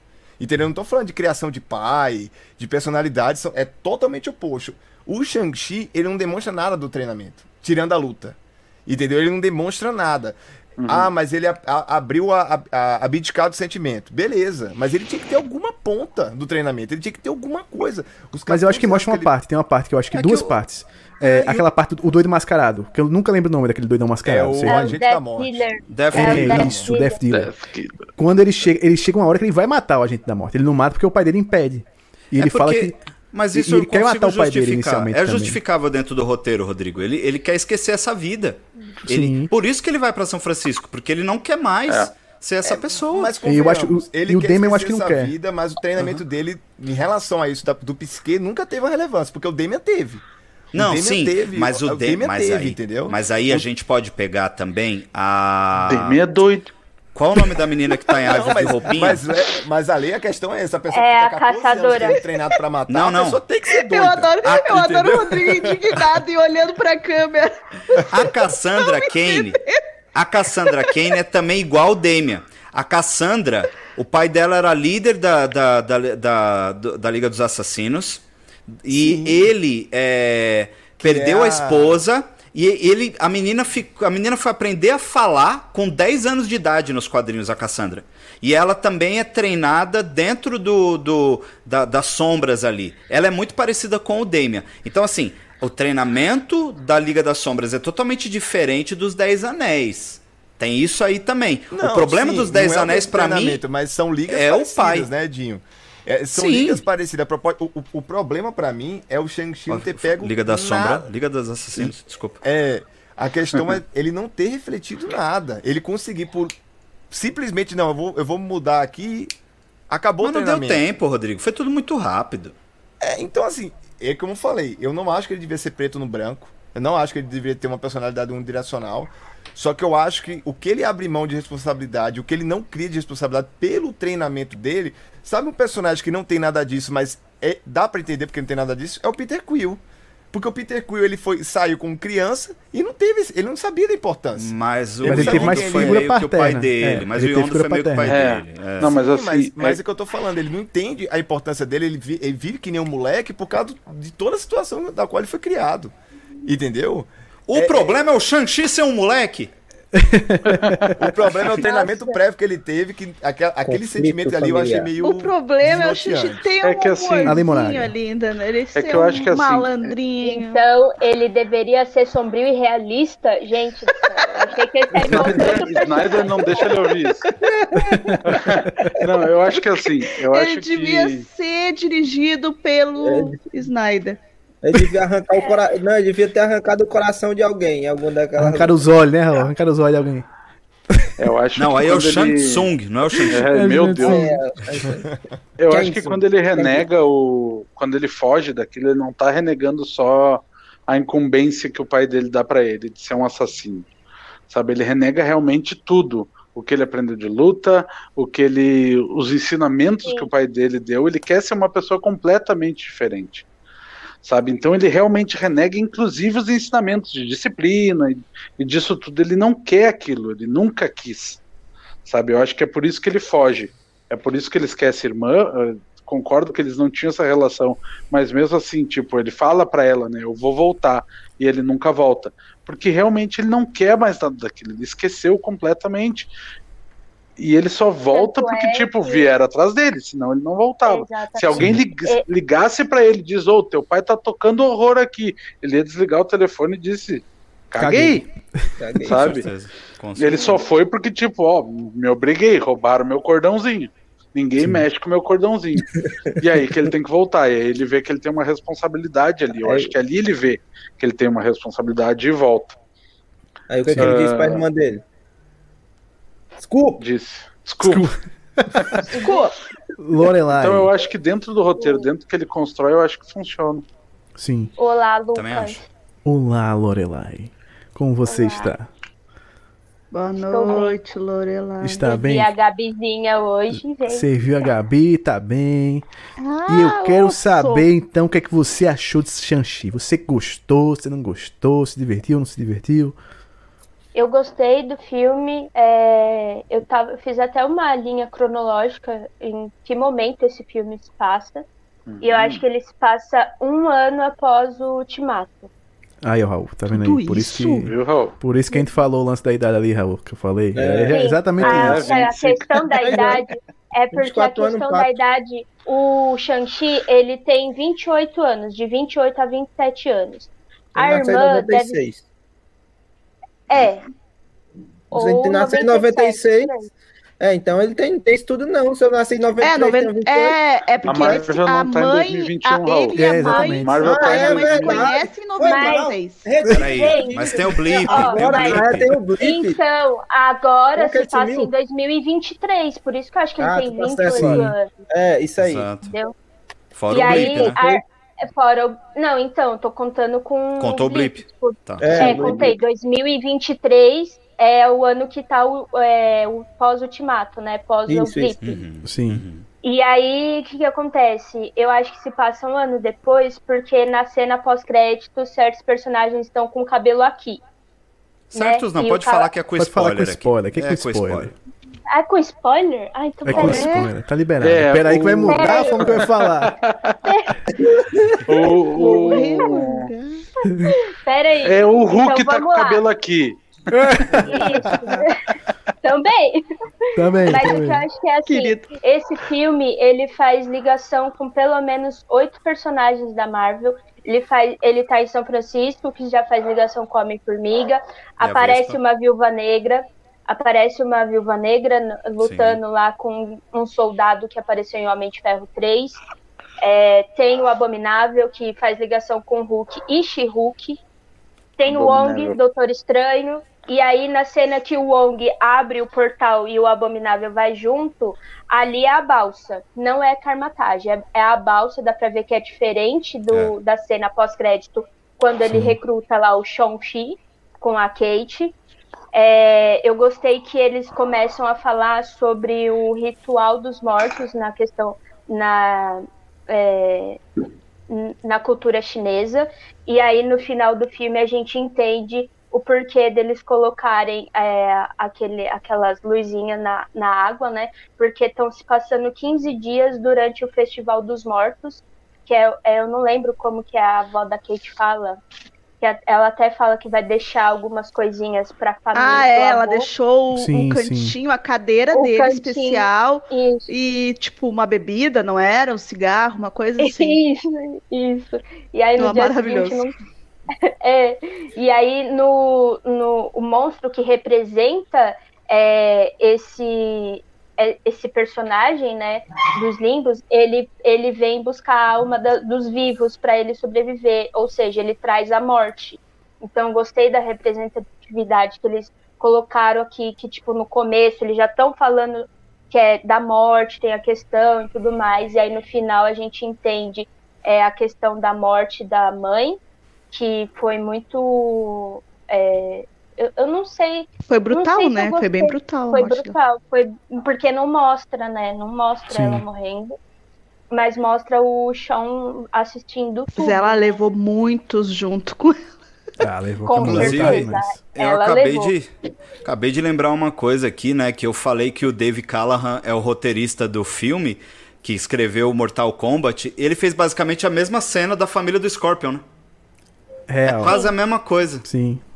Ele reescreveu a mesma cena, só que agora ele fez direito. Ah, agora é. ele fez direito, né? Ele tinha Por mais isso que eu falei agora. que ali é. ele foi, ele fez aquele negócio, ele fez assim, putz, ligaram dizendo, ó, é, tem um filme da Marvel que a gente quer que você faça. Ele já tava escrevendo Mortal Kombat, ele fez, beleza, aceito. E terminou e já era.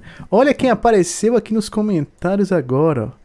Nossa amiga Malari Nerd. Vem pros comentários e não vem pro ao não vivo. Vem é. pro ao vivo, não é vem pro Tem nem vergonha. de nerd. É, é a Mali do Thalia. A Mali? Mas só pra, só pra gente botar um, botar um também um, um, um, fechamento nessa parte aí, Lucas, desculpa te interromper. Pode mandar. Mas dentro dessas coisas aí que a gente tava falando com relação ao roteiro, o roteiro, o ponto de vista do Rodrigo, o meu ponto de vista, a gente até falou um pouco do Damien aqui. É muito bem lembrado o Damien, né? O Damien Wayne, que é o filho do Bruce Wayne com a Talia al Ghul. Bem lembrado isso. Uma mensagem não apareceu na tela. 2021 ainda não aprendeu a mexer no YouTube. É isso aí. É... Beijo pra Tabs. É, é, muito legal essa comparação, porque a Liga dos Assassinos é muito parecido com os Dez Anéis também. Então é um background muito interessante. Mas eu acho que a Marvel ela vai para um, um ponto aqui. É, Shang-Chi é isso, é o que apresentou. Sim. O Rodrigo até falou uma coisa que eu acho que eles não vão fazer, Rodrigão. Que você falou assim, eu espero que eles desenvolvam um pouco mais essa parte do Shang-Chi. Eu acho que não, mano. Acho que vão botar o Shang-Chi de paraquedas em outro filme. E é isso aí, já foi apresentado e bola pra frente, fase 5. Entendeu? Ele já foi recrutado, gente. Aquela cena é. pós-crédito foi para ele ser recrutado pro novo, novos Vingadores que a gente não sabe quem vai ser, mas o Ale que parece. Mudo. O Ale falando mudo. Mas ah, desculpa, que estavam batendo aqui fora. É, tipo, que pra mim, a mãe tava batendo. Ah, não era, era na rua. Eu só Ih, tenho rapaz. um desejo com esse...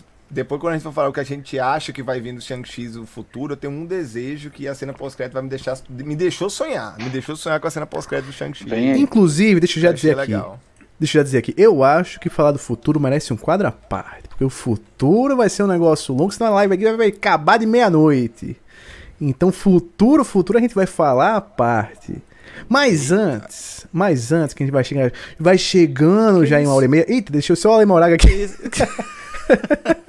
já que a gente vai chegando em uma hora e meia de live, eu quero saber o que importa. Eu que quero importa. saber de vocês onde vocês colocam Shang-Chi no nosso ranking da Marvel e por quê? Ele tá entre os melhores, ou está entre os piores da Marvel, ou está entre os medianos da Marvel. Eu vou começar por ela que chegou agora, para poder falar mais um pouco aqui sobre o que ela achou desse filme Lorelai do multiverso que não é o da loucura, é o das teorias. Eu quero saber onde você coloca Shang-Chi e por quê. Deixa eu até dar, de ajudar aqui, Damon. Eu vou colocar no Excelsior. É, vou Excelsior fazer você mudar essa... É, Excelsior. É, eu gostei desse filme porque ele é uma origem de. Tem a origem do Shang-Chi, né? Tem a origem da, da nova sociedade dos Dez Anéis. Sim. Tem a origem de Talô também, porque Talô eu acho que pode voltar aí mais Grande pra frente. E a origem do. a semi-origem do mandarim, né? Porque eu acho que ele pode voltar para um futuro aí para explicar da onde vieram os anéis. Então eu gostei muito desse filme. É, eu assisti duas vezes e, e. E vai ver a terceira. Quiser, com certeza eu vou ver mais vezes, porque. e queria Na... dizer que eu tô apaixonada pela Zinlin, que é a irmã do Shang-Chi, que vai botar o terror agora, e é isso aí. A mulher vai botar o terror, que a mulher agora tá liderando 10 anel. É anel demais pra acabar liderar, rapaz. Acaba liderar um jeito difícil. Natália. Na teia da Natália que tá no mudo, tá falando e não estamos ouvindo. Eita, tava zoando com o Raul, que é muito anel pra ele. É muito anel pra ele. É muito anel, rapaz. Natália, onde você coloca Shang-Chi? Pra, eu falei que é o meu, o meu segundo filme preferido da Marvel até agora, neste momento, Então- né? Até não me mostrarem mais com o que eu tenho, com o que eu vi. Então, pra mim, ele é Excelsior na cabeça. Não tiro ele na cabeça e no anel, né? jeito. Na cabeça e no anel. O anel pulsando lá no final. Ele Que vai pra. Já é Nossa, 10 horas da noite, tá permitido. Natália. Ah, Natália, perdemos o Raul. o Raul. Natasha. Bandeira, catuxa. Não, não, ele E o falando professor sério. Rodrigo José não tá entendendo nada. Ai, professor Rodrigo José, coitado. Tá ele tá boa, se tá vendo. boa. Ai, meu, meus alunos adolescentes esses loucos é tão igual, falando? gente. Tá de boa. Que Gente. Alguém não gostou de, de Shang-Chi?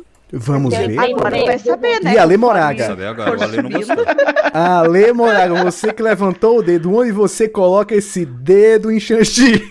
Eu só tava pedindo pra botar. Deus. O... Opa, não, deixa pra lá. Opa, que Eu só isso? tava pedindo pra falar, não era que eu não tinha gostado. Ah, Pra mim, Excelsior, é, como eu disse, eu, eu entendo os, os pontos que, que todo mundo falou, mas eu acho que no, no geral ele não me incomodou em nenhum momento no filme, assim. Não é uma coisa, putz, aquilo eu não gostei. Não, eu entendo que dava pra ter sido algumas coisas diferentes, mas ainda não estraga o filme pra mim. Pra mim ele é Excelsior e na frente de vários ali. E aí eu quero saber dele, o nosso pato de Fortaleza, Raul Ah, Esse Oliveira. óculos. Esse Gente. óculos de Jatobá, Jatobá na novela. Vai, Falcão. Ô, Lucas, o Raul é o Manda. Morris. É o Maurício. Aí, ó, Raul. Eita. Tá bem, Raul. Ninguém sabe onde começa ou onde termina, Raul. Raul, eu quero Raul. saber. Raul Oliveira. Howard Pato. o Pato. Eu quero saber, o anel pisca ou não pisca do é seu da- como é da- Onde da você última- bota ele? Como é o nome da última colocação aí? É, nem o Alive quer.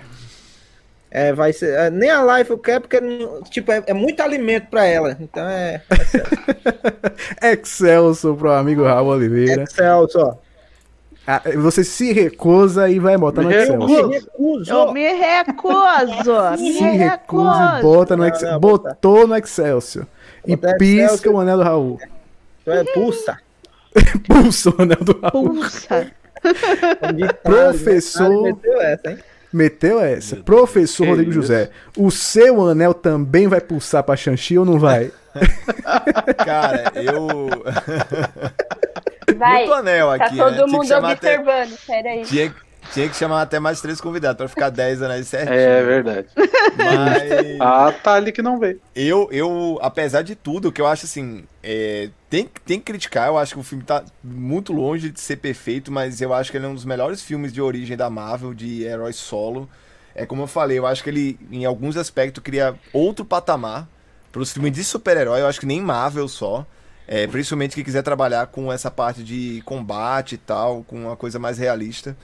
É, com certeza ele é um filme bom, né? Porque assim, eu não, eu não consigo colocar ele, por exemplo, como um filme solo de personagem do nível do Capitão América Soldado Invernal e o primeiro Homem de Ferro, né? Pra mim, eu- não dá pra colocar ele junto, né? Como eu falei, não te- tem alguns filmes que estão ali em excesso que eu não concordo muito. E também não acho que ele deveria ficar do lado de Capitão Marvel, que é ofensivo, mas pra mim, é, ele ficar do lado de Capitão Marvel eu acho muito ofensivo.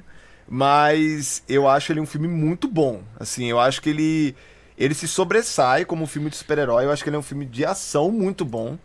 É, ele cria um personagem muito bacana. Eu acho que é um personagem importante, né? Até no ponto de vista em representatividade, né? Como a gente sabe como o filme todo fez. E em relação ao- aos quadrinhos, né? Que eu gosto sempre de falar de onde parte de origem. Eu gostei muito, né? Eu eu reclamei muito do roteiro, mas eu gostei muito do roteiro em outro ponto. Que abriu muito leque para o filme ser explorado por si só. Porque no, no, no universo do Shang-Chi, porque teve muita referência ao Think Famu, né, que é o dragão gigante, porque provavelmente a origem dos anéis está associado a ser extraterrestre, então provavelmente vai aparecer um personagem clássico da Marvel, que é um grande vilão, né? Que é um grande vilão da, da, Mas da eu não Marvel. acho que vai ser ele. Eu acho que eles vão mudar o nome e trazer só a raça, que é os Maculans mesmo. Sim, mas a E aí eu digo pra vocês dos- dois, eu digo pra vocês o dos anéis seguinte. é extraterrestre, né? Então provavelmente o É. personagem que Não, vai ser vai ser Isso é associado a ele. papo para um outro dia. Mas Tá cortando Queimando o pau. Mas o meu, Queimando o pão. mas o meu Oxe, elogio é porque ele cria um universo muito grande. Ele É. cria um universo muito grande que pode ser explorado por si só. Que a maioria dos outros filmes da Marvel não cria direito, assim. É, é já o universo que existe e fica explorando só aquele. E não cria um universo novo. E o Shang-Chi, pra mim, cria um universo muito interessante, né? Então, pra mim, ele é bom com louvor, só que eu não consigo botar ele no patamar dos dois Vingadores, do Capitão América e Soldado Invernal, Homem de Ferro. Eu não consigo, Thor, assim. Então, Ragnarok. é bom. Ele tá na linha. Não, Thor. Thor, é, ele tá na linha pra ser Celso, mas não dá. Não, Thor, Viúva Negra, WandaVision e Ant-Man era pra descer aí o patamar, mas tudo bem. Rodrigo tá errado, porque WandaVision tá lá em cima mesmo. É. Raul Oliveira, você que levantou esse dedo, era pra botar em algum canto ou é pra falar alguma Não, coisa? é isso, não. Eu só ia, eu tava falando aí da- dessa raça aí. Então, essa raça que tava fazendo o anel pulsar. É, rapaz, é te- teoria, teoria. Que tem uma raça fazendo anel Jesus, pulsar. Raul. É, não, é Ele tá tentando. Ele tá tentando. Tá Não, tentando não. emplacar. Ele tá, ele tá. Eu sei como é Tô, isso, não, tô, eu tô até com sono. Eu sei Eu como é isso. sono. Sabe o que, é que você Eu- faz, Raul? Ah. Você amanhã você vai assistir Cinderela com cabelo e depois você assiste o sem cabelo também. Camila pô, aí, é, Boa, É, Lucas. Camila Harris tá no filme. eu vou rir pra dizer que eu sou seu amigo, né? Porque Rapaz, ajuda, ajude, Raul, ajude, Raul. Oh, Deus. Ô, Lucas, Oi. você tinha que trazer essa piada pra cá. Você já Eu tentou tinha que É, tentar não. mais uma vez. Ele tá 500 tentando. vezes. Tô tentando, mas não tá Ele já indo. foi nos quatro canais diferentes tentar essa piada. Não tá, colando. tá. Mais engraçado é a cara do Dinho aí. Do Dinho. Dinho Lima do X Manteiga. Depois dessa piada excelente da Camila com cabelo. Oh, da Oh, Cinderela Deus. com cabelo. Jesus, por quê? Me diga onde é que Camila você coloca os anéis de Shang-Chi e o Shang-Chi também. Rapaz, eu tô, eu, eu tô esperando vocês mandarem a- as tranças do Rei Careca, que não rolou ainda, Pô, e o incêndio na caixa d'água pra completar e gabaritar a quinta série. A trilogia. É. A trilogia, é verdade. Mas falando de Shang-Chi, é, já vou colocar. Já vou colocar e vou explicar por quê em Excelsior. Porque eu, eu durante toda essa live eu falei muito dos pontos positivos do filme. E não tem ponto negativo. É simples assim. Não tem. O filme ele é, ele é redondo, ele é perfeito, ele é pronto. Ele explica tudo de uma forma didática, interessante. É, ele não parece um filme da Marvel. Como eu falo, como eu falei, em alguns momentos eu tive que me esforçar para lembrar que era um filme da Marvel. Esqueci completamente. Gosto das cenas de luta, gosto da direção, gosto de, de tudo. Falei muito da montagem aqui também. Uma coisa que eu concordo com o Lucas, e talvez isso possa ser um defeito, não de Shang-Chi, mas da Marvel em si, e não só da Marvel, mas da DC também, é que não tem mais tema de super-herói, gente. Marcantes. Não existe mais. Entendeu? Não tem. Pode me falar aí, me fala se. Ah, tem muita gente que fala, ah, eu amo o Batman Dark Knight. Fala o tema aí. Sim. Eu acho que o último que eu lembro é Mulher Maravilha. O tan, tan, tan, tan, tan, Exato. tan, tan, Esse é um. É. E os Vingadores também, né? Sim, os Vingadores. Vingadores. Calma, é- calma, é muito. que o Michael Keaton vai voltar aí com o tema clássico do Tibã. Aí, aí você vai. dispara. Aí eu vou chorar, irmão. Aí seu Aí coração choramos. Aí Vamos chorar choramos, abraçado. que é meu Batman favorito. Então, eu acho que talvez é isso. Tem esse probleminha, mas é uma coisa que é geral.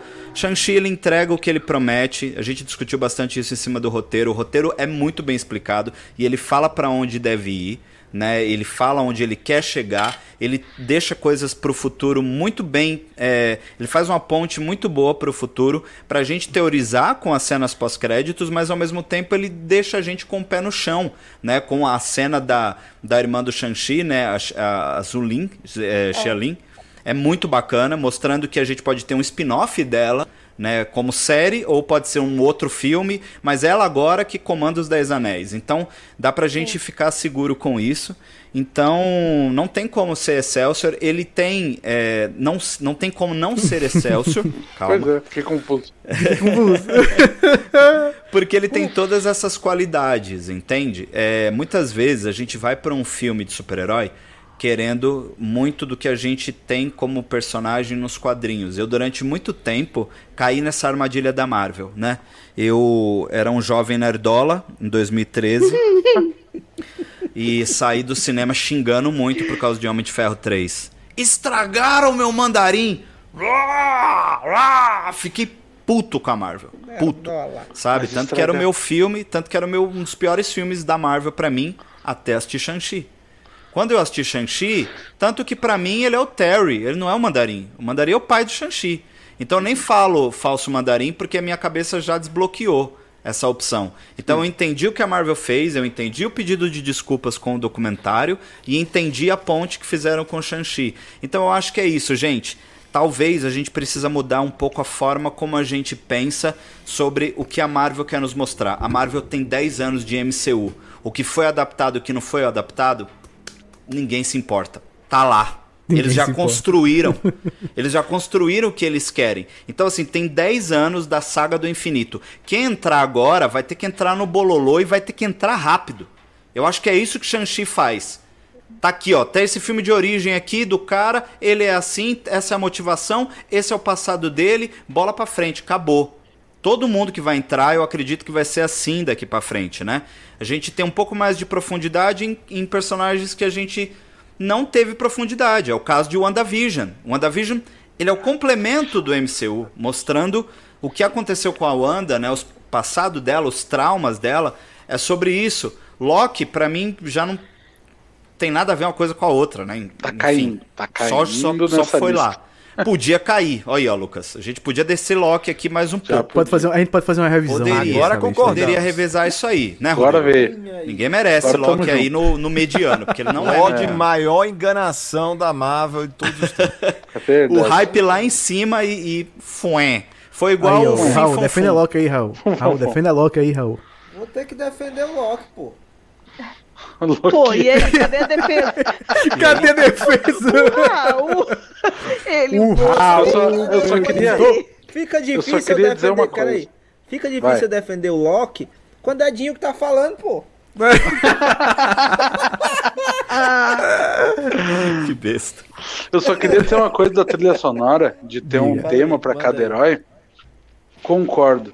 Só o problema não, vamos ficar usando cada vez que o personagem vai tomar um café, vem, tem, vai tocando é o aquele tema. Me ajuda. Cut. Zack Snyder vamos fez isso com a Mulher o Maravilha, né? Mulher Maravilha É. no Snyder Cut toda hora. A Nossa. mulher tava, a mulher tava rouca. Mulher Maravilha cara, tá, tava passando um negócio lá, limpando uma estátua e tava tocando o tema da mulher.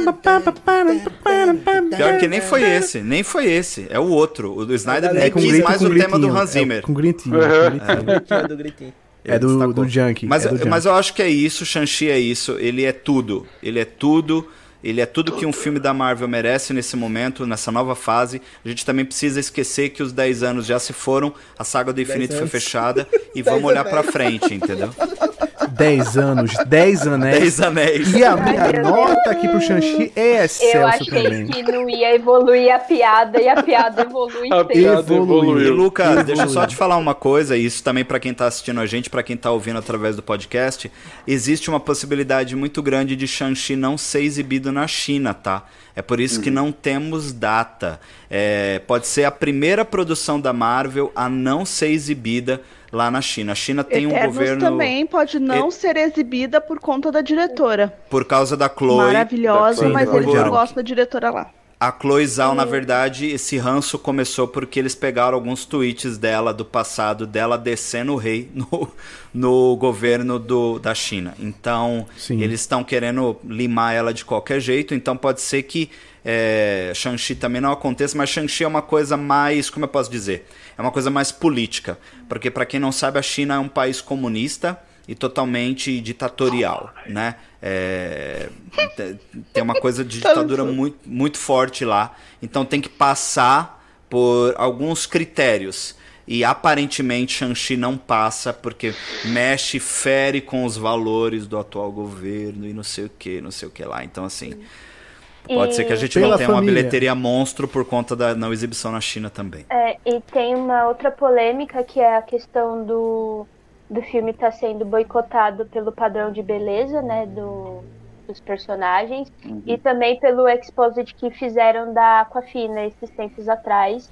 Mas é, é uma coisa que esse filme está sendo muito boicotado. Viúva Negra, se eu não me engano, também não chegou a ser exibido na China. Não sei se já estreou lá, mas acho que ainda não estreou. Então a gente tem que ficar de olho nessas novas produções Sim. que não vão ser exibidas lá por questão de bilheteria. A China é uma das maiores bilheterias do mundo e aí Do pode mundo, sim. afetar pode afetar a bilheteria desses filmes. É, só E- pra e quem. tem até uma coisa- quem- Pode- Rapidinho pode falar, só, só ali. Tem uma coisa que também rola na, tá rolando na China agora, que é muito de protecionismo e tentar alavancar as produções chinesas, não só os filmes, mas até como produção é qualquer produção audiovisual. Que, por exemplo, passou uma lei agora na China que você só pode jogar uma criança, só pode jogar por dia 3 horas de videogame no máximo. Mais que isso não pode. Não pode, tá proibido jogar mais que isso. Eles estão fazendo cada vez mais regras e mais leis porque eles têm um mercado muito grande.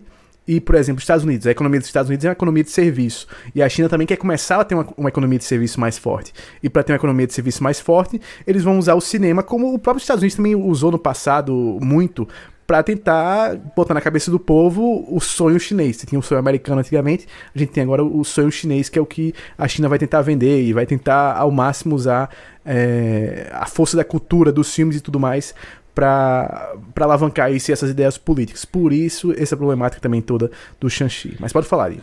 Não, e como a, a Lori já colocou também, só queria é, bot- colocar um adendo em cima do que ela falou. Desde Vingadores de 2002, a China é o segundo maior mercado de bilheterias mundial. Então, depois dos Estados Unidos, espera-se um- uma grande repercussão de bilheteria, né, de faturamento, é, por conta da- dos filmes que vão estrear na China. Então, o que isso quer dizer é, se o filme não vai estrear na China, é perda de dinheiro para o estúdio, sim. E isso pode muito comprometer até uma sequência de Shang-Chi. Ou, quer dizer, a sequência já está confirmada, não vai comprometer a sequência. Mas pode dar prejuízo para o estúdio e aí enfraquece cada vez mais quando alguém for tentar vender um roteiro ou tentar fazer um pitching ali para alguma coisa. Enfim, a gente está falando de mercado, então vamos torcer para estrear e Shang-Chi passar pelo governo chinês. E pra ir bem. Pois é, meu voto, meu voto foi também pro Excelsior, porque concordo com, com o que foi falado aqui. Eu acho ele um filme de ação sensacional. É, gosto dessa independência dele com, em relação aos filmes da Marvel. Me diverti muito, muito. Faltou só o Howard e o Pato aparecendo lá. Que eu acho que tem que ter o Pato sempre. A Marvel tem que usar mais esse Pato. Quero o Pato mais vezes. Mas é isso aí. Deixa eu só falar como falou, como falou, como ficou o nosso ranking. Deixa eu botar ele aqui na tela todo o nosso ranking aqui pra falar pra vocês. A gente ficou com o Homem de Ferro, Vingadores, Capitão América Cidade Invernal, Guardiões da Galáxia, Thor Ragnarok, Pantera Negra, Guerra Infinita, Ultimato, Viúva Negra, WandaVision, Homem-Formiga e Shang-Chi agora no Excelsior, o topo no nosso ranking. No bom a gente veio com Doutor Estranho, Guardiões da Galáxia 2, Homem-Aranha de Volta ao Ar, Capitã Marvel e Azim e Bracinho. No mediano nós temos o Hulk, temos o Homem de Ferro 2, Vingadores Era de Ultron, Guerra Civil, Homem-Aranha Longe de Casa e Loki, que já estão querendo baixar o Loki.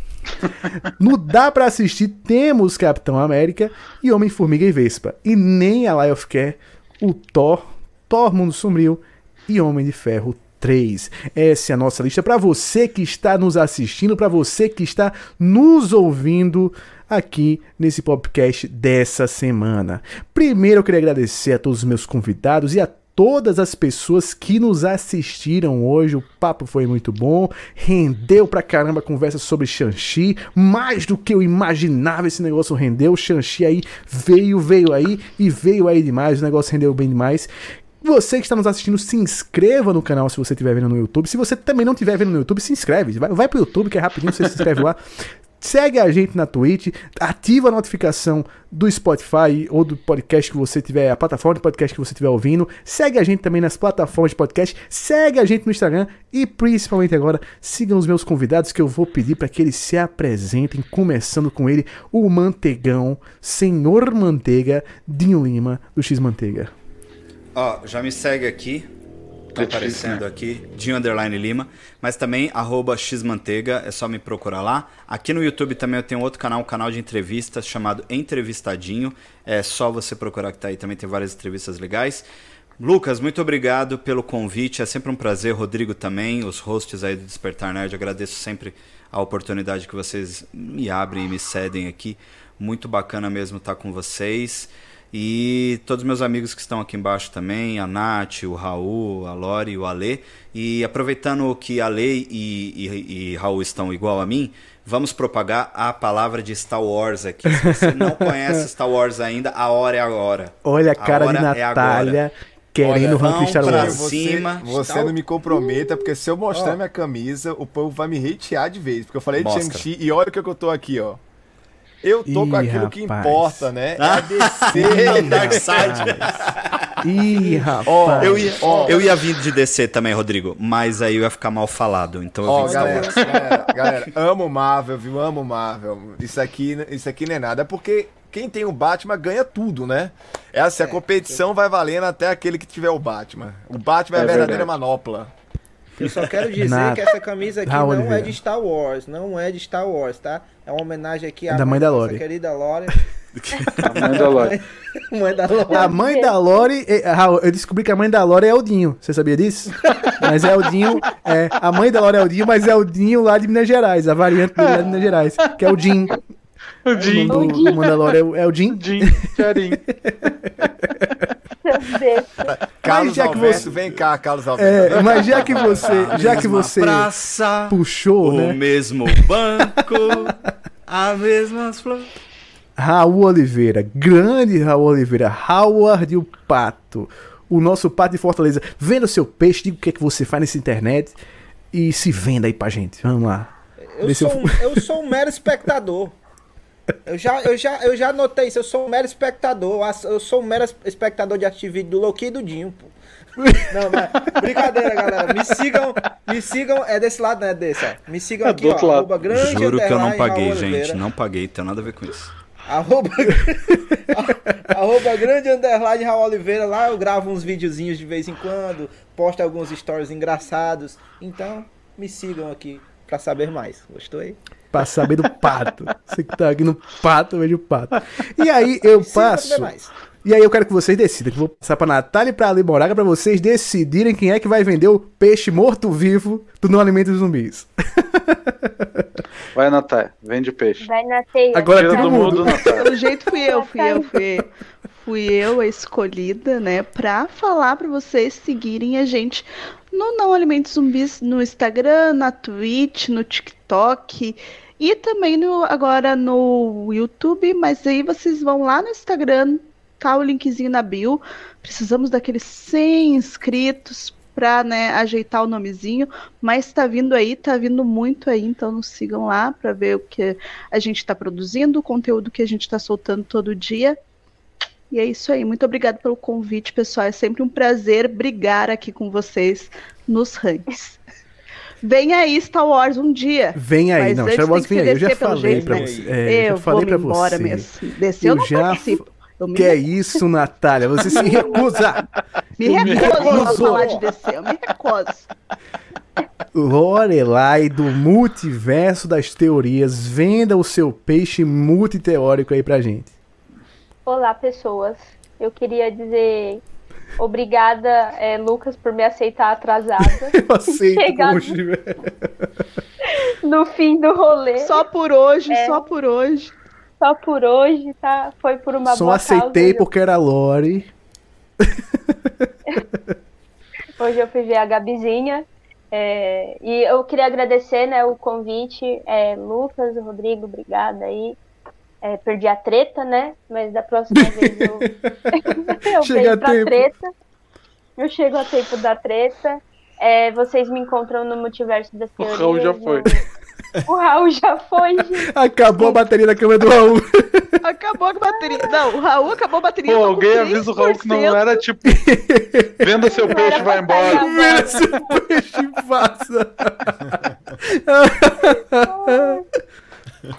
Esse é o Ele foi esquema. vigiar, gente. Ele foi Eu- eu vou vigiar botar- o mundo. Eu vou botar o Raul aqui, ó. Ô, Raul. Pode ligar o microfone, eu quero você com essa imagem aqui, Raul. Ah, não, essa aí é foda, velho. Quero um símbolozinho pra carregar mesmo. Mas pera aí, velho. Não, mas pera aí, velho. Duas É horas de live. Ué, mas eu também tenho a mesma câmera que você. tô não, aqui, ó. não, não, pô, mas eu vou comprar esse Como negócio aí. minha mãe, tá comprar. viciada a tua bateria. Tá, não, não, não. Eu vou comprar, eu vou comprar essa paradinha que o Dinho tem, porque agora nessa minha nova câmera funciona. Então eu vou comprar também. Vem aí. Vem, Vem aí, aí. a paradinha que o Dinho tem na câmera do Raul. Lore. Não, não, esse negócio aí. é A gente vai ficar aqui eternamente, Lore. Eu não consigo, gente. Eu não Eu tô vendo. Próximo vídeo, o Raul vai estar lá no vídeo do Dinho, lá vai aparecer do fundo lá do, da, da No porta. corredor, no corredor. Assim, ó, só observando. Nossa, O nem nosso fala isso, eu- vigia. Eu, olho pra tela do Dinho e fico com medo de olhar esse corredor aí. Eu fico tentando As olhar só pra ele, assim. Eu, quase pra fecha essa porta, Dinho, que eu tô com medo Olha de o fantasma ali. Você viu o olho ali? fantasma. Porque Você não tava na minha Ô, Dinho, só não fala Candyman cinco vezes aí, porque vai aparecer. Vai dar ruim. Eu não falo, eu não falo. Ninguém não brinca, coragem, não. não. Não sou besta. E o Não sou Gabriel? besta. Gabriel, e Gabriel é osso, Gabriel foi Gabriel. osso. Gabriel é osso. Ih, agora tem o Gabriel, bicho. É, rapaz. E não é o Gabriel Bar, Lore não não. terminou de se Lore, despedir. se despeça. Ah, desculpa. Então, tô tentando, né? Se É, deixarem, né? Vocês me encontram no Instagram Multiverso das Teorias e no Yutoba também e no Teco Teco também. E é isso aí, gente. Pois é, esse foi o nosso episódio ranqueando o Xanxin e a lenda dos 10 anéis, onde nós deixamos ele no Excelsior. Muito obrigado a todos que estiveram aqui, muito obrigado aos meus convidados novamente, muito obrigado a você que nos assistiu, que comentou, que mandou DM nas redes sociais reclamando da gente. É isso mesmo. Um abraço a todos vocês e até a próxima.